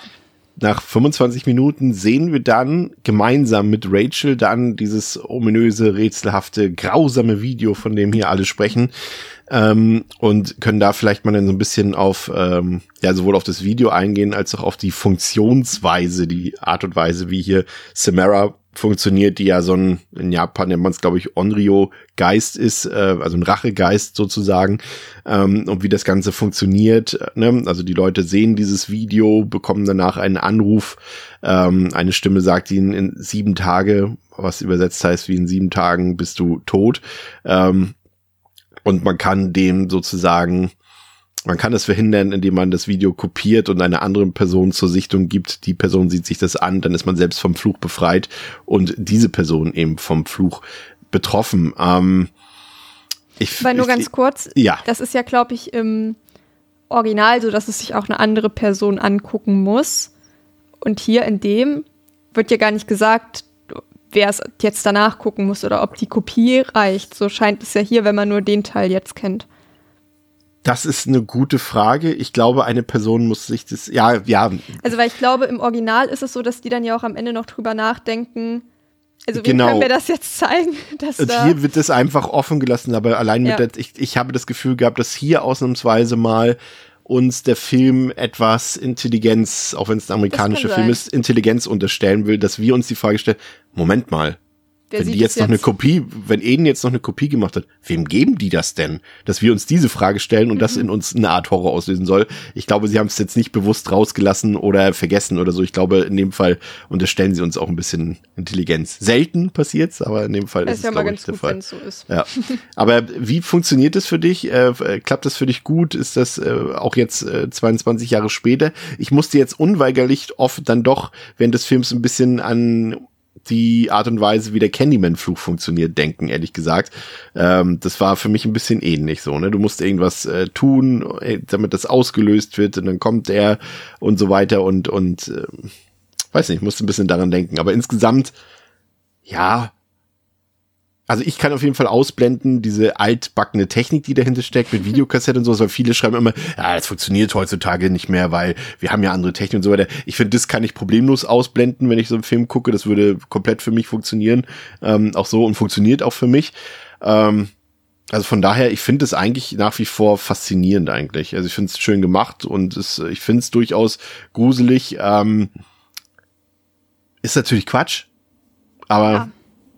Also ich finde, oder ich denke, dass das immer noch sehr gut funktioniert mit diesem Fluch und dieser Urban Legend irgendwie. Ich weiß nicht, inwieweit das heute immer noch ein Ding ist, auch so bei, bei Jugendlichen, aber ich weiß zum Beispiel schon, dass meine, meine Schwester und ich uns ähm, früher Sims Horror Kurzgeschichten auf YouTube angeguckt haben, zum Beispiel wie dann bei so einer Pyjama-Party, die dann Bloody Mary sagen und dann kommt Bloody Mary und bringt die um, also halt in dem Spiel Sims praktisch. Ähm, und dass wir damit schon auch immer noch ein Thema hatten. Und ich weiß jetzt nicht, wie das heutzutage ist, aber ich denke, das trägt sich weiter, dass auch jetzt irgendwelche Elfjährigen sich noch solche Geschichten mal erzählen. Wahrscheinlich in einer abgeänderten Form, aber ich glaube, dass so dieses Urban Legend-Prinzip doch immer weiterleben wird und deswegen im Grunde genommen eine zeitlose Geschichte ist, weil die ja auch immer relativ ähnlich aufgebaut sind. Also man soll irgendwas nicht machen, damit irgendwas Schlimmes nicht passiert. Und naja, verbotene Sachen haben dann ja doch ihren Reiz und dann versucht man es doch und hat dann halt ein paar Tage Angst. Und deswegen glaube ich, dass das eigentlich ähm, ja, ziemlich zeitlos ist. Und zu der VHS-Kassette sehe ich jetzt auch nicht so als Prinzip, äh, als Problem an, wenn man jetzt an viele Filme denkt, die ja sich extra zurück in die 80er Jahre setzen, damit sie das Handyproblem nicht haben oder sonstiges, da funktioniert es ja auch. Es ist einfach deutlich leichter, wenn man jetzt von einem Videoband ausgeht, was rumgereicht wird, als eben von einem Streaming-Link, den man einfach rumschicken muss oder so. Das ist natürlich ja nochmal irgendwie leichter zu verpacken und wird vielleicht auch nicht so, nicht so schnell so groß und so albern, wie das jetzt werden würde, wenn man es auf die heutige Zeit mit der heutigen Technik bezieht. Deswegen denke ich, oder kann ich mir auch vorstellen, dass dieser Film in einer Streaming-Variante, glaube ich, auch nicht so gut funktionieren würde, weil das wäre, glaube ich, dann einfach alles viel zu trüber. Ich, ja, der, der Film selbst, ich bin immer wieder ein bisschen erstaunt. Ich, der, ja, ich finde ihn eigentlich auch nicht besonders creepy, muss ich sagen, weil ich finde die, der Grusel dieses Videos ähm, entspinnt sich für mich erst daraus, wenn wir die einzelnen Clips quasi entschlüsselt haben, was die eigentlich bedeuten, was die zeigen. Dann finde ich das durchaus gruselig, ne? Also wenn wir einfach sehen, wer ist da eigentlich zu sehen, warum passiert das dort, warum stürzt sich da jemand die, die Klippe runter und so weiter und so fort, was sind das, die Haare und so weiter, der Brunnen, was ist das? Aber das wissen die Leute ja nicht, die dieses Video gucken, ne? Also die haben ja jetzt quasi den, den Investigativpart, den jetzt hier Naomi Watts im Film übernimmt, den bekommen ja die Leute, die Kids nicht, die sich diesen Film ansehen. Von daher ist der eigentlich gar nicht so gruselig. Ah, ich weiß nicht. Ich glaube, wenn du in so einer Waldhütte bist und auf einmal so ein Tape findest, wo so ein dubioses Video drauf ist, also hätte ich, glaube ich, schon auch Angst. Und wenn danach noch Wäre das jemand heute ein anruft, TikTok-Video? und wenn da noch jemand anruft und mir sagt, dass ich in sieben Tagen sterbe, also ich glaube, das ja, aber es kann ja auch sein, aus. dass es sagt ja nur sieben Tage. Vielleicht sollst du das Video einfach in sieben Tagen zurückgespult zurückgeben. Naja, ich glaube, Videothek. das würde bei mir trotzdem schon ausreichen, ähm, um mich doch etwas unruhig schlafen zu lassen, nachdem ich das gesehen hätte. Es ist, ich finde es auch erstaunlich, ähm, ne, das, man muss ja immer bedenken, wie gesagt, dass äh, das Ringo ja auch, auch wegweisend war, äh, jetzt in Japan, was das Genre angeht. Und dass wir heute auch das alles schon dann in zig hundert Filmen danach wieder gesehen haben. Ne? Und aber eigentlich sind das schöne Sachen, Elemente. Zum Beispiel, wenn sich die, die Figuren dort Fotos angucken und plötzlich alle, die das Video gesehen haben, auf Fotos nur noch mit verzerrtem Gesicht zu sehen sind. Mhm. Ne, das ist heute, hat sich das so totgedudelt, dieses Trope irgendwie, oder dass in Videoaufnahmen Leute dann verschwommenes Gesicht haben und so weiter. Aber wenn man bedenkt, ist es eigentlich eine voll coole Sache, ne? Ja. So, so eine kleine Sachen. Alles, wie gesagt, haben wir alles heute schon hundertfach gesehen, aber damals muss ich sagen, cool. Ja, muss man dann irgendwie auch zu schätzen wissen. Ja. Also muss ja auch irgendwo herkommen alles, ne? Genau, und dass man das dann auch anerkennt und dem Film dann nicht übel nimmt, sag ich mal. Weil wenn ich sowas dann jetzt in einem Film 2024 sehe, je nachdem, wie es gemacht ist, denke ich mir wahrscheinlich so, meh. Aber wenn es halt auch in einem gut gemachten Film ist, sind es, glaube ich, auch Elemente, die immer wieder auch gut funktionieren können. Leider werden die Filme, in denen halt, also irgendwann unkreative Ideen verwurstelt werden, in der Regel ja immer schlechter. Und dann wirkt sowas halt auch einfach nicht mehr. Wenn wir jetzt mal den Vergleich ziehen, wie das Ganze funktioniert, ähm, dieses japanische Original und diese Neuadaption des Romans, nennen wir es jetzt mal so, weil das ist ja das, was uns hier verkauft wird. Äh, Gibt es da auf dem ersten Blick, wenn man es ganz oberflächlich betrachtet, gar nicht so viele Unterschiede, aber wenn wir ein bisschen genauer hingucken, ist dann doch schon auch abseits jetzt vom, von der audiovisuellen Gestaltung, nämlich vor allem inhaltlich dann doch ein paar Sachen, die hier, ja, ich will nicht sagen, ja doch, kann man schon so sagen, so ein bisschen simplifiziert wurden, amerikanisiert wurden. Man merkt eben schon, dass, und das ist, glaube ich, der große Unterschied, dass dieser Film, wenn er wie er in Japan gedreht wurde, jetzt gar nicht unbedingt auf so ein großes Mainstream-Publikum ausgelegt ist und äh, da auch durchaus ein gewisser Anspruch vorhanden sein darf, merkst du halt hier. Ähm, in dieser amerikanischen Adaption ja doch, das ist äh, doch sehr auf simpel und effektiv ausgearbeitet wurde, dass dort ein Großteil der Lore, die das Original hat, einfach rausgestrichen wurde. Die Hintergrundgeschichte von Samara bzw. Sadako ähm, ist eine mehr oder weniger komplett andere. Die Art, wie ja, Sadako gestaltet ist, ist ein bisschen anders. Äh, da sind schon, ja, doch schon Unterschiede im Detail zu sehen. Ne? Und das sind schon so banale Sachen, wenn wir dann denken, so die The Ring-Form, ne? dass der, also dass der dieses The Ring allein schon und, und da immer diese, dieser Kreis mit assoziiert wird, was eigentlich gar nicht damit äh, in dem Sinne gemeint war. Hier wird uns das ja so verkauft, als wird damit der Ausgang des Brunnens gemeint, diese kreisförmige. Mhm. Und das ist quasi das ist, was die Leute ja, wenn sie ganz unten am Ab oder was äh, Samara sieht, wenn sie unten im Abgrund des Brunnens liegt oder ist und nach oben guckt, dann sieht sie halt diesen Ring sozusagen. Aber eigentlich war damit mal der Cycle-Ring gemeint, also der natürliche Kreislauf dieses Fluchs. Ne? Das Video wird gesehen, du musst es replizieren, damit du wieder rauskommst aus diesem Kreislauf und so weiter und so fort. Und das ist eigentlich damit gemeint gewesen. Ähm, und, und das haben sie hier, ja, alles ein bisschen einfacher gestaltet, ein bisschen massentauglicher. Und äh, ich, wie gesagt, für mich funktioniert es auch so, weil es letztendlich dadurch, da würde ich schon mal ein kleines Vorfazit machen, ohne dass es letztendlich meine Bewertung groß beeinflusst, aber ich finde zumindest ist es unterhaltsamer, weil etwas schneller gepaced. Ja. Hier in dem Fall. Also der Film ist immer noch fast zwei Stunden lang. Der ist auch immer noch langsam, aber gerade wenn man das doch sehr schwerfällige Original kennt, äh, merkt man schon, dass hier ein bisschen mehr Tempo drin ist, ein bisschen, ja, ein bisschen, ja, mehr, nee, mehr Dynamik ist es nicht, aber ne, es ist ein bisschen, ja, nicht so schwerfällig. Drücken wir mal so aus. Ja. Sag, nee, ich will, nee, nee, nee, nein, nein, nein. Ich habe damals, als ich das Original zum ersten Mal gesehen habe, fand ich es ultra langweilig. Aber als wir es dann hier für einen Podcast gesprochen haben, fand ich das dann, wie gesagt, richtig gut und überhaupt nicht mehr langweilig. Deswegen benutze ich das Wort langweilig nicht. Ja, ich bin ähm, maximaler Fan vom Original. Ich habe gesehen, ich habe dem nach der letzten Sichtung viereinhalb Sterne gegeben. Hm. Ich finde den echt super ich finde einfach super. und ich glaube, wie ja, ich für mich so die Unterscheidung treffen würde, ist, dass das Original sehr spannend ist, aber nicht so gruselig und hier eher der Fokus wirklich auf dem Grusel und dem Horror ist, während das Original halt ja eigentlich fast gar keine Jumpscares und irgendwie expliziten ähm, Gruselszenen so richtig hat. Also jetzt zum Beispiel eben die Fratze von äh, von jetzt, Gott, der Name. Von, von, von, von, von. Gott verdammt, wie heißt sie denn? Von dem Mädchen. Katie, von Katie, Katie. Also die Fratze von Katie oder auch das Gesicht von Samara komplett ähm, da full frontal mal zu sehen. Das sind ja Sachen, die hat das Original nicht, die ja schon auch eindeutig dem, also dazu beitragen sollen, dass es nochmal deutlich gruseliger ist, was halt auch funktioniert. Trotzdem hat der, hat das Original, finde ich, mehr Spannungsmomente, die anders unangenehm sind. Also da, wenn dann da so die Fingernägel übers Parkett kratzen, oh, Mhm. da krieg ich direkt, hua, geht's mir direkt nicht gut mit, wenn ich dran denke. Und das ist, glaube ich, für mich so der Unterschied zwischen den beiden Filmen, dass das Original doch weniger explizit gruselig ist als, ähm, ja, jetzt hier das Remake, obwohl das ja eben auch relativ sparsam ist für so eine amerikanische Produktion. Also mit den Gruselelementen und Jumpscares und Gedöns. Ich äh, überlege gerade, also ich bin der Meinung, ich fand, glaube ich, das Original gruseliger als das Ach ja. Remake.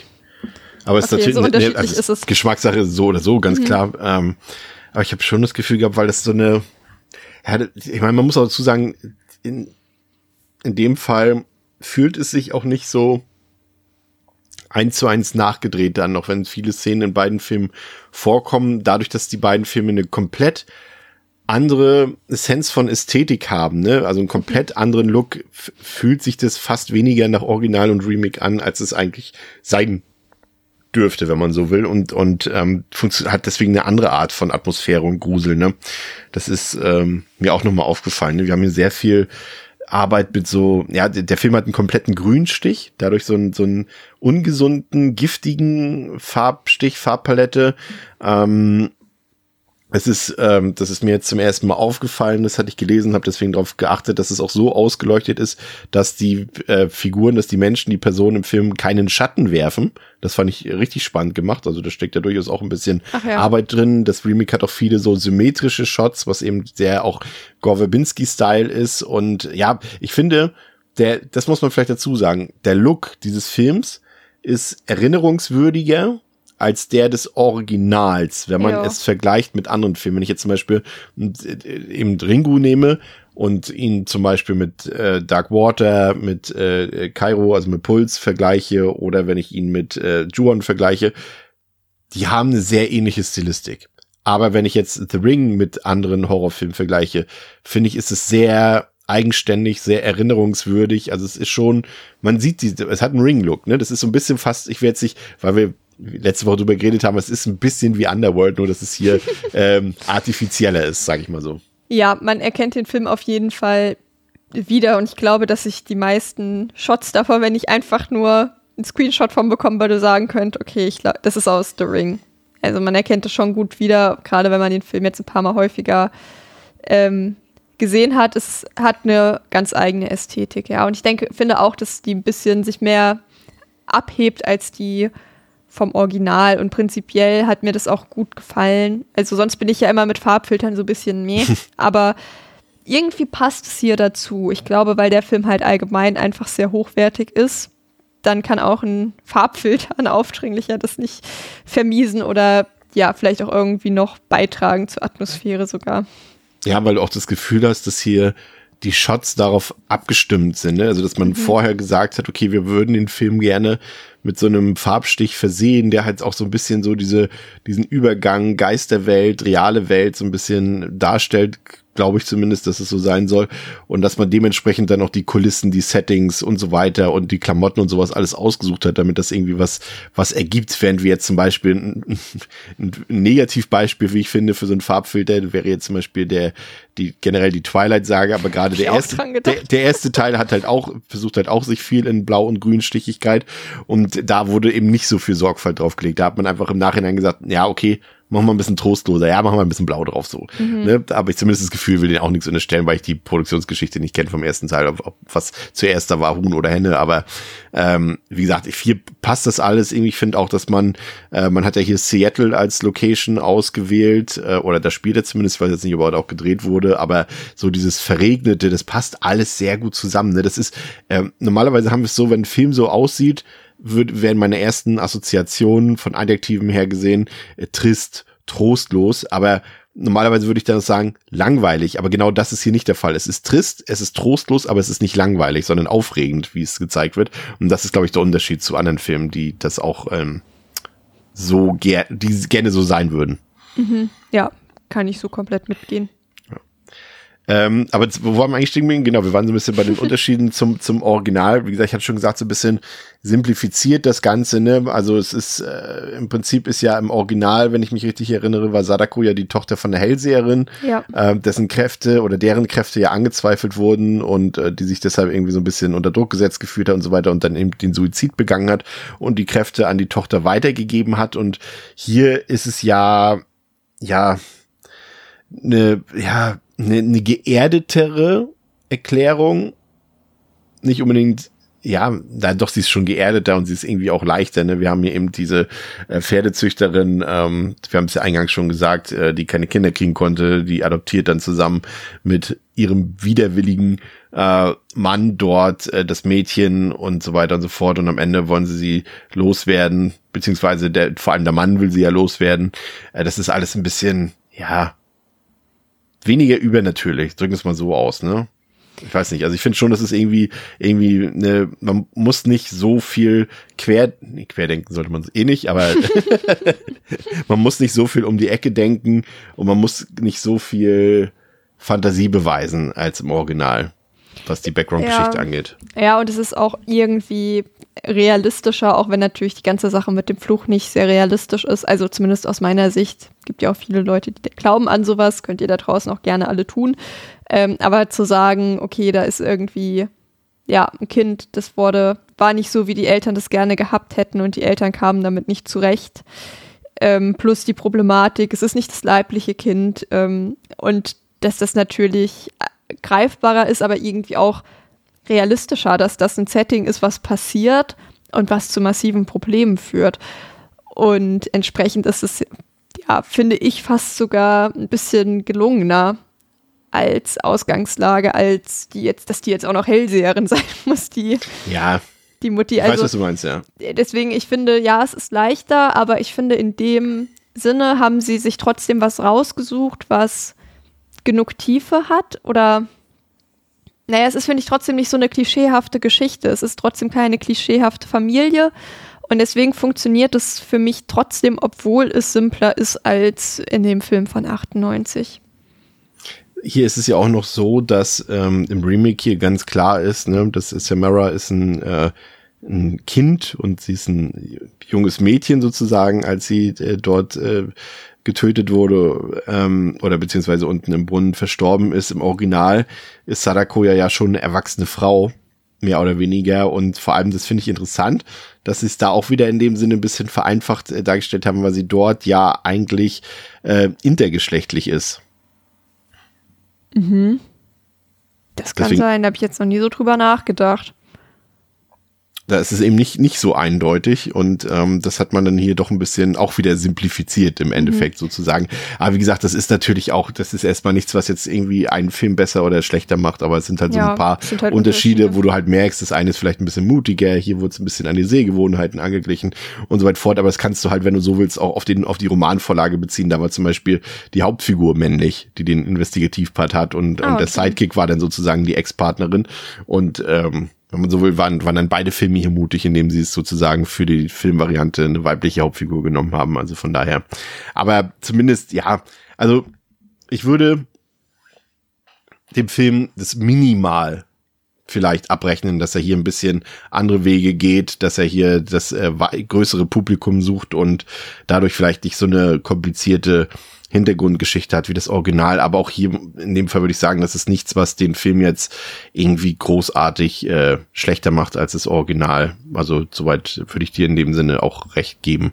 Ähm, ja, äh, wa- was mir wie gesagt hier gut gefallen hat, ist wie gesagt dieser dieser Investigativpart, dieser Ermittlungspart, wo Horror gar keine so große Rolle spielt. Ne? Ich mochte diese Stage dort auf dem auf der Fähre, auch auf der auf der Insel dort und auch in, ähm, in diesem in Anführungszeichen, also Ferienressort, also ich würde da jetzt keinen Urlaub machen dort in den ver vernebelten Berghütten Nee. dort da. Ähm, das hat mir alles gut gefallen, weil wie gesagt, Naomi Watts trägt das, aber ich finde auch, wie sich so langsam das Mysterium entfaltet, enthüllt, das funktioniert alles gut. Und ich finde, da macht der Fehler, der Film einen kleinen Fehler, ähm, dass er das in einem Tempo macht, in dem wir als Zuschauende gut mitkommen und es auch gut verstehen, was dort passiert. Und dann auf einmal muss er auf einmal alles nochmal erklären in so einem Flashback. Und das fand ich so Ah, super ja. unnötig. Da dachte ich mir so, ey Leute, jetzt, jetzt sind wir wieder in einem US-Remake angekommen. Ne? Alle Leute haben verstanden, was hier gerade passiert ist. Eigentlich kann man das nicht verpassen. Und jetzt kommen nochmal fünf Minuten Recap und das habt ihr alles, falls ihr nicht aufgepasst habt, verpasst. Hier, ihr dummen Leute, guckt euch das nochmal an. Ich erkläre euch das alles nochmal bebildert und so weiter. Und das fand ich echt ein bisschen schade, weil ich habe das Gefühl, dass man eigentlich früh genug und rechtzeitig genug über alles Bescheid weiß und das war irgendwie unnötig. Ja, beziehungsweise sind das dann so Sachen, die versteht man vielleicht beim ersten Mal gucken noch nicht komplett, aber die sorgen dann dafür, dass man auch beim Wiedergucken von diesem Film irgendwie eine gute Zeit hat, wenn man dann die Leiter in dem Video sieht und sich denkt, ach ja, stimmt, Ja, da war ja was, wo man vielleicht jetzt von alleine nicht nochmal denkt, oh stimmt, die Leiter, die habe ich schon mal gesehen, das war am Anfang vom Video, sondern dass man es halt so beim Wiedergucken dann halt erkennt. Und wenn man dann schon alles erklärt bekommen hat und nichts von alleine, sag ich mal, wiedererkennen oder halt erkennen kann äh, oder sich selbst zusammenpuzzeln kann, nimmt es halt so ein bisschen den Spaß daraus. Und ja, weil du ja auch gesagt hast, vielleicht trauen sie einem hier so ein bisschen was zu, dass sie einem nicht sagen, dass man das Video auch noch wem anders zeigen muss. Ich weiß nicht so ganz. I ob- doubt it. ja. weiß man nicht. Also, ja, das ist schon so ein Punkt, wo man sich denkt, ja gut, wer aufgepasst hat, sollte Ja. an dem Punkt informiert genug sein, damit es trotzdem aufgeht. Es, äh, es wird dann ja auch relativ gut entschädigt, wie ich finde, weil das ist auch schön. Der Film äh, suggeriert uns auch mehrfach, okay, es ist jetzt zu Ende und dann ist es aber noch nicht zu Ende, so ja auch hier. Ähm, denn ähm, Samara hat doch noch ein bisschen Lust, sich dann wirklich zu präsentieren in ihrer vollen Pracht und das tut sie bei Noah zu Hause. Und da muss ich sagen, ganz ehrlich, also ich finde, das funktioniert für mich noch zu 100 Prozent genauso wie damals. Ähm, es ist super gruselig einfach, wenn, wenn Samara dort äh, aus dem Fernseher rauskrabbelt. Und ich muss ganz ehrlich sagen, es ist fantastisch getrickst. Ich finde, das sieht so gut aus, wie sie mit, quasi, ich weiß nicht, wie man das beschreibt, quasi dieses, Ja, aus dem Fernseher halt rauskrabbelt, so. ja, aber dass sie halt auch aussieht, wenn sie draußen ist, wie Fernsehbild halt quasi. Ja. Weißt du, wie ich meine? So, das ist wie, wie Röhrenfernsehbild. Das sieht einfach so gut gemacht aus. Ich weiß auch ehrlich gesagt nicht, da würde ich, muss ich mir mal irgendwie mal, doch nochmal angucken, noch ein, ein Making-of oder sowas, ähm, was davon sie praktisch gemacht haben. Ich glaube, die Nahaufnahmen und was davon jetzt CGI war, weil ich finde, es sieht, also, wie soll ich sagen, normalerweise, äh, ja, ich würde sagen, wenn du mir jetzt diesen, das erzählen würdest, was ich dir jetzt gerade erzähle, und ich stelle mir das so bildhaft vor, dann denke ich, nee, ich würde das garantiert erkennen als CGI-Trick oder sowas, wenn ich das mir jetzt angucke. Aber ich finde, das ist so gut gemacht, dass es hier nicht zutrifft. Ich finde, es sieht wirklich fantastisch aus. Ich war richtig begeistert, als ich das jetzt gesehen habe nochmal und dachte, das ist jetzt einer meiner liebsten Spezialeffekte, die ich habe im Horrorfilmbereich. Aber fandst du dann auch ihr Gesicht und so gut und eindrucksvoll? Nee, das ist Weil eher nicht so. für mich, also die Szene an sich, wie sie aus dem Fernseher kommt, ist Ich sag mal, bis Klasse. zum Gesicht Reveal. Sagen ist es mal so. richtig, bis richtig klasse Ja. und unfassbar nervenaufreibend. Aber dann halt eben das, was mir halt am Originalfilm besser gefällt. Ja, Dieses Gesicht, Full Frontal, das ist nix. Und das ist irgendwie, glaube ich, was, wenn man halt eben das erste Mal einen Horrorfilm guckt, wo man, also was dann richtig reinhaut. Aber wenn man, ja, sowas ein paar Mal schon gesehen hat, denkt man sich so, ach, naja, gut. Hätte ich vielleicht jetzt auch nicht sehen müssen. Wäre Ja. vielleicht besser gewesen, das nicht zu sehen. hätten sie sich, hätten sie sich komplett für einen zweiten Teil aufheben sollen. Da haben sie es eh alles komplett verkackt, was mit Samara zu tun hat. Und dann hätten sie das dann auch erst da machen können. Ja, also das ja, hat mich fast so, fand ich schade, weil es eine so gute Szene eigentlich ist. Und das hat's für mich so ein bisschen, ja, so den Grusel auch ja rausgenommen. Ne? Man will ja nicht, oder ja, vielleicht schon. Vielleicht wollen manche Leute das wissen, aber ich bin eigentlich ja fast nie zufrieden damit, wenn ich dann solche Dinge weiß, wie wie sieht eigentlich ihr Gesicht aus? Also man sieht sie auch in einer kindlichen Form, in einer normalen Form, aber wie sieht eigentlich ihr dämonisches Gesicht aus? Und ich habe den Film jetzt äh, mit einer Freundin zusammen geguckt. Also normalerweise mache ich das nicht mit anderen Leuten zusammen für einen Podcast, aber ich den jetzt schon dreimal gesehen habe, dachte ich, das passt. Und es war eigentlich ganz interessant, weil sie meint dann auch so, ja, sie glaubt, es hätte ihr besser gefallen, vielleicht, wenn es sogar einfach das normale Kind gewesen wäre. Ja. Auf eine Art, als jetzt diese Fratze. Und da finde ich, weiß ich noch nicht so ganz, ob ich das besser gefunden hätte, aber, oder eine richtige Alternative, aber wäre vielleicht auch spannend gewesen, dann von so einem richtigen Kind einfach getötet zu werden.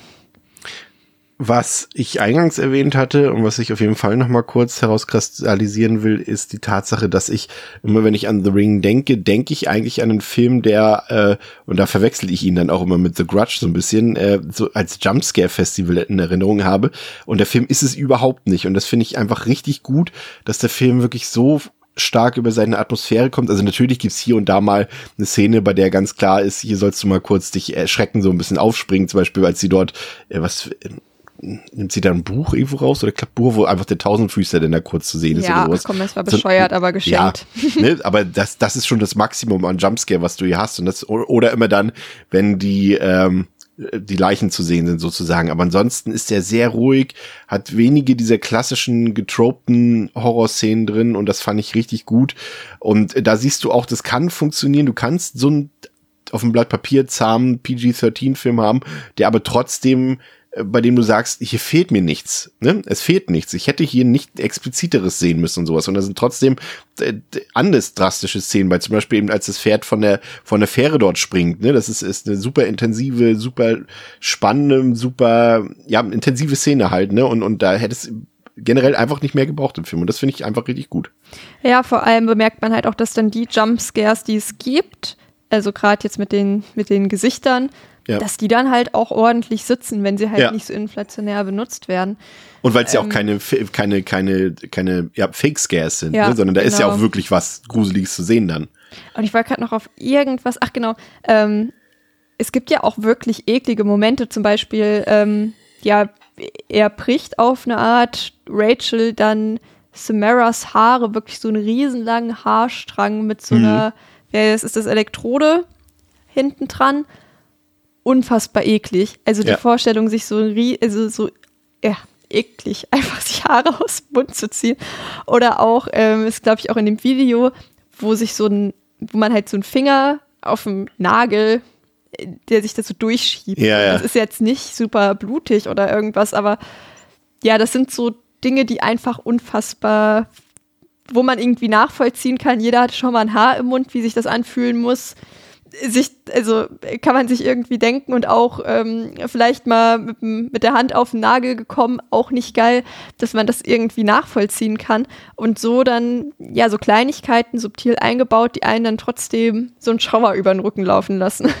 Und das finde ich halt, ja, schön, dass dann eher auf solche Momente gesetzt wird, als auf irgendwelche billigen, die Katze im Schrank, Scares.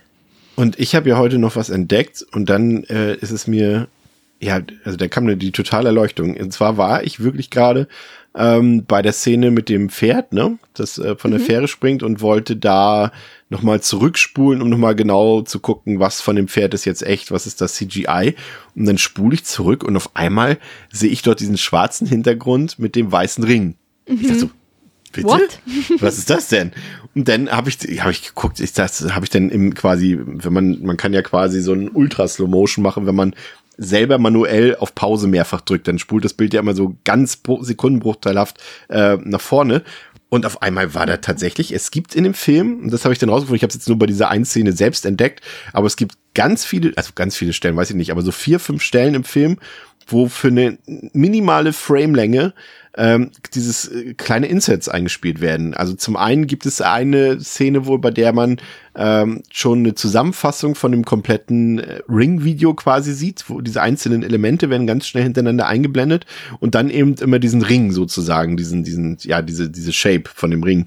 Ähm, das fand ich richtig cool irgendwie. Also macht jetzt einen Film auch wieder nicht besser oder schlechter, aber das ergibt für mich in der Summe einen noch größeren Rewatch-Faktor, wenn da so viele kleine Sachen drin sind, Ja. die man entdeckt, wenn man genau hinguckt oder wenn man wirklich auf Pause guckt, weil ich habe es dann noch mehrfach in, in normaler Geschwindigkeit laufen lassen. Das ist wirklich, das ist, also das ist weniger als, als ein Wimpernschlag sozusagen oder als ein Augenaufschlag, ähm, der das zu sehen ist. Und das siehst du wirklich nur, wenn du auf Pause drückst. Und das ist halt wirklich richtig cool. Sowas mag ich ja dann wiederum total. Also da war ich total hin und weg, musste sofort googeln und habe so festgestellt, okay, das kommt an mehreren Stellen im Film vor. Und das fand ich, das, das, sowas mag ich, ne? Das, wenn ich jetzt sage, das finde ich genial, ne? Das ist ja jetzt auch kein, kein, kein Einfall, der jetzt, ähm, von Brillanz spricht oder so, aber ich mag sowas tatsächlich. Das finde ich ganz cool. Das ist so wie, so wie früher beim Exorzisten, wo dann irgendwie das Dämonengesicht irgendwo ähm, in irgendwelchen Ecken zu sehen ist und so weiter. und Man das nur sieht, wenn man genau hinguckt und so. Sowas mag ich.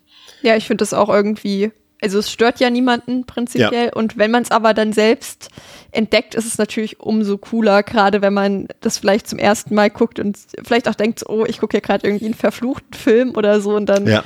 kommt noch sowas drin vor. Das hilft natürlich auch, die ja, Illusion irgendwie aufrecht zu erhalten oder zu verstärken und es noch ein bisschen gruseliger zu machen. So, summa summarum. Finde ich, dass, ich, das hatte ich eigentlich schon gesagt, das jetzt erstmal als Lob, äh, das, das US-Remake hier von Gore Verbinski unterhaltsamer und auch audiovisuell vermutlich, ähm, zumindest anders, aber ich glaube auch schon besser als das japanische Original. Aber das äh, geschieht letztendlich ähm, so ein bisschen auf Kosten der Tiefgründigkeit der eigentlichen Geschichte. Also ich sehe hier schon eine typisch amerikanisierte Simplifizierung, nicht so krass, wie es bei vielen anderen ähm, äh, Adaptionen ausländischer Filme ist, aber es ist auf jeden Fall vorhanden. Hier fehlt einfach schlichtweg ein Großteil der Lore des Romans und der anderen Verfilmungen. Aber ansonsten ist das auch heutzutage noch ein richtig guter Horrorfilm, der tendenziell schon, ne, das ist auch mein Wort des Tages heute, eher ein Investigativ- oder ein Mystery-Thriller ist, denn äh, als ein Horrorfilm per se ähm, ich bin ein bisschen darüber verwundert, dass der, dass der eben in, in, in meiner Jugend so als, als Mutprobe galt. Wahrscheinlich, wahrscheinlich einfach wegen dem Videotape, ne, weil es eine Mutprobe im Film ist, hat man es auch in echt als Mutprobe gesehen und äh, kann aber irgendwie schon nachvollziehen, dass das für viele auch quasi die Einstiegsdroge in das Genre Horror war. Also das funktioniert immer noch, auch wenn der Film aus meiner heutigen Sicht wirklich bis auf ganz wenige Szenen nicht mehr richtig gruselig ist.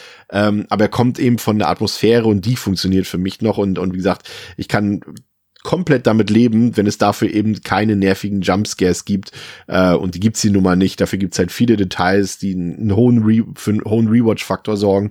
Also ich finde, der ist auch super inszeniert, richtig gut inszeniert, da wirkt nichts altbacken dran und äh, Naomi Watts gibt äh, eine, eine richtig gute Performance ab, die ist hier in ihrer Peak-Form sozusagen, äh, sieht nebenbei auch noch fantastisch aus, aber hilft dem Film auch ähm, sozusagen in, auf der erzählerischen Ebene zu funktionieren. Also es ist jetzt kein Meilenstein für das Genre, das ist es nicht, das war es auch nie, aber es ist ein wirklich guter Horrorfilm ähm, und auch ein wirklich gutes Remake. Und da würde ich jetzt niemanden abstreiten oder mit niemandem streiten, der sagt oder die sagt, das gefällt mir besser als das Original. Das kann ich absolut nachvollziehen. Für mich ist es das nicht ganz, aber dicht dran und deswegen bin ich bei ähm, dreieinhalb von fünf und als Vergleichswert nochmal das Original hat von mir eine vier von fünf. Wie sieht's bei dir aus, Theresa? Ja, ich bin da eigentlich ziemlich bei dir. Ich finde auch das schön, dass der Film halt ähm, gar nicht mal so Basic Geisterhaus, Geisterbahn, Horror ist, wie man es irgendwie vermuten könnte, gerade wenn man vielleicht nur einzelne Szenen kennt und dass hier eben eher auf Atmosphäre und Spannung gesetzt wird und halt nicht so sehr auf richtige Schockmomente, die dann zum Teil ordentlich sitzen, zum anderen halt dann aber auch vielleicht ab und zu mal wieder nicht, zum Beispiel ähm, Samaras Gesicht oder auch, ja, wenn die dann im Brunnen, ähm, wenn Rachel dann Samara rausholt und die zerfällt, so das CGI sieht irgendwie auch ein bisschen wack aus, ruiniert jetzt nicht den Film, aber hält den Film dann vielleicht dann doch an manchen Ecken davon ab, noch besser zu sein oder wo dann vielleicht so ein bisschen das Potenzial verschenkt wurde. Ähm, und entsprechend, ich bin ja eigentlich gar nicht mal, also ich von diesem Basic ähm, Jumpscare, Geisterbahn, Horror nicht so der Fan, aber ähm, muss sagen, dass er mir jetzt doch auch wieder echt richtig gut gefallen hat und es nicht viele Dinge gibt, die ich eigentlich zu kritisieren habe. Also ich finde auch die Abweichung jetzt vom Originalfilm, von der Story vollkommen gerechtfertigt und zum Teil finde ich sogar besser so, wie es ähm, hier ist, weil es irgendwie einfach etwas stimmiger ist für mich. Mm. Und ja, was mich halt gestört hat so ein bisschen, war halt eben die Beziehung von Rachel und Aiden. Das war irgendwie ein bisschen painful mit anzusehen. ähm, und ja, da hätte ich mir irgendwie vielleicht gewünscht, dass man auf irgendeine Art nochmal mehr einen Kommentar drauf bekommt. Aber im Endeffekt kann sich halt auch jede Person selbst ein Bild davon machen, ob man das jetzt gut findet oder nicht. Aber gleichzeitig weiß ich halt auch, dass es viele Eltern gibt, die halt stolz darauf sind, wenn ihre Kinder mit, äh, weiß ich nicht, sieben Jahren schon den Haushalt schmeißen. Und wo ich mir denke. Also ich war das auf jeden Fall nicht als Kind. Ja, ähm, ich habe echt früh Hecke geschnitten und Rasen gemäht und Straße gefegt und so. Hat mir auch nicht unbedingt gut getan. Bin jetzt ein sehr leistungsfokussierter Mensch.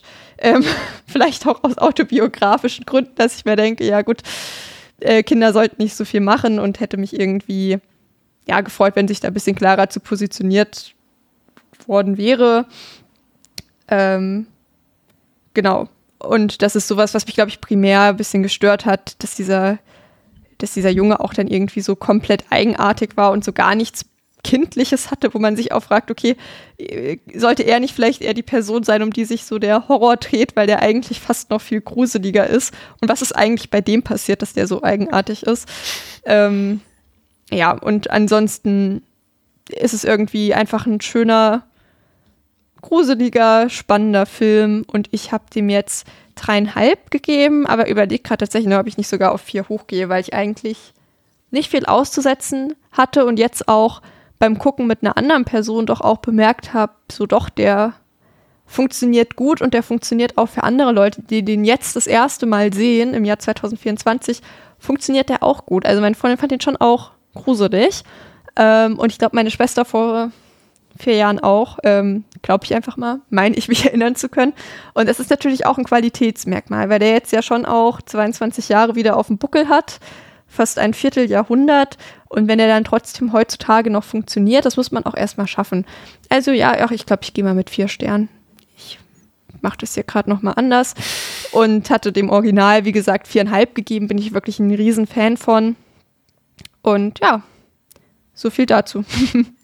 Kannst du dich denn noch grob an die beiden Fortsetzungen der US-Adaption erinnern? Also ähm, das ist jetzt keine keine Hausaufgabenabfrage, weil offiziell haben wir es natürlich nicht genau, abgemacht. ich habe heute, ich habe während ich das äh, Skript äh, geschrieben habe für, für die Folge, habe ich ähm, noch ähm, Teil zwei und den dritten Ableger nochmal geguckt nebenbei.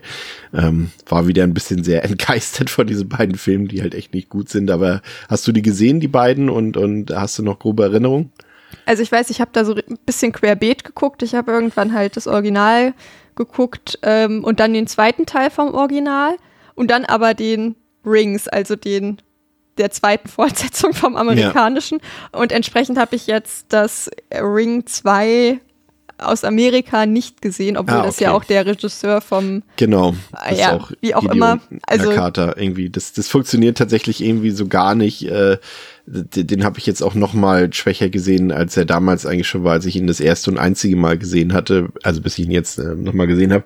Das ist halt auch da, dass die, die Mutter-Sohn-Beziehung dann noch mehr in den Vordergrund gerät, weil quasi äh, ähm, Eden, wie soll ich es ausdrücken, ich will jetzt auch nicht spoilern, so sehr ähm, sag mal, er und Samara gehen eine nähere Beziehung miteinander ein sozusagen und äh, ja, das ist, das passt überhaupt nicht zusammen. Der Film ist ultra langweilig und sieht auch deutlich schwächer aus und das ist halt irgendwie komisch, weil das dann auf einmal so vermischt ist. Das, was Nakata in Japan gemacht hat, zieht er so ein bisschen mit rüber hier in die USA und das funktioniert aber irgendwie nicht. Das passt nicht zusammen. Das ist nicht harmonisch miteinander und äh, gleichzeitig ist der Film halt was komplett anderes als der erste Teil, aber du hast trotzdem nie das Gefühl, dass du hier irgendwas Originelles oder Frisches siehst. Und das ist halt irgendwie, mhm irgendwie ganz komisch irgendwie, ne? weil gleichzeitig ist es halt kein Aufguss des, des ersten Teils ähm, und trotzdem fühlt es sich komplett obsolet an, also unnötig, äh, entbehrlich sozusagen. Also äh, ja, die Geschichte ist halt da schlichtweg langweilig und nicht interessant genug und irgendwie auch alles nicht so gut in Szene gesetzt. Das CGI ist da teilweise fürchterlich, Samara sieht fürchterlich aus und der da, also das, das war wieder so ein unnötiges Ding. Also das hat mir überhaupt nicht gefallen. Und ja, Rings, äh, wie du schon sagst, der, also der ist ja richtig gaga und Hanebüchen, der Film. Ne? Also was sie, also der hat ja nichts mit irgendwie mit dem Vibe und mit dem, mit der Atmo und mit der Lore des Originals zu tun. Das ist ja wie jetzt, wenn du hier irgendwie ein Final Destination, ja, das Final Destination ist ein schlechtes Beispiel, aber das ist halt das, was ich erwartet habe, äh, was die Amis eigentlich schon mit dem ersten Teil hätte machen müssen, was ich erwartet hätte, wenn ich gehört hätte,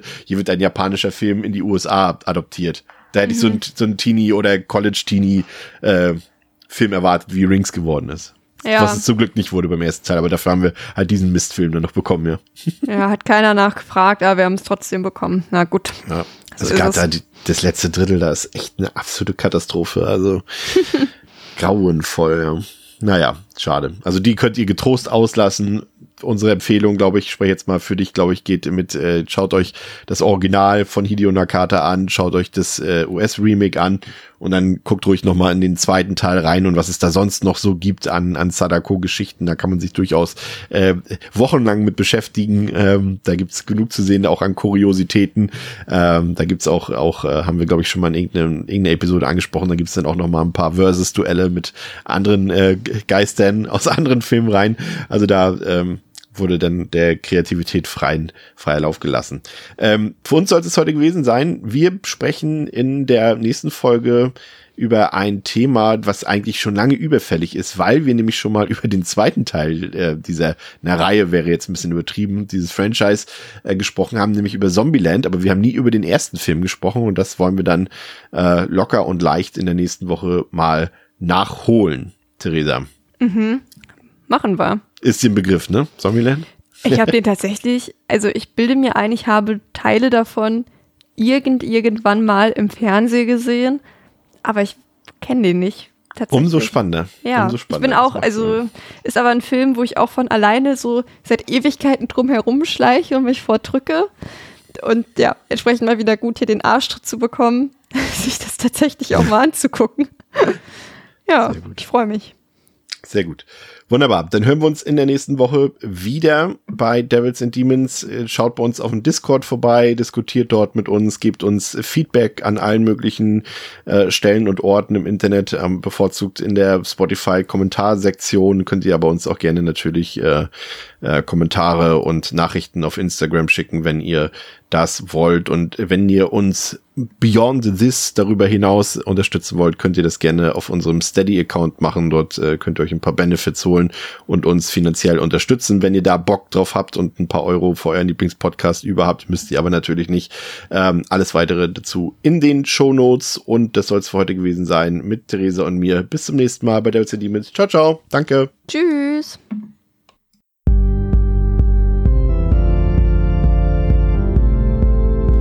Coming to get you, Barbara. They're coming for you.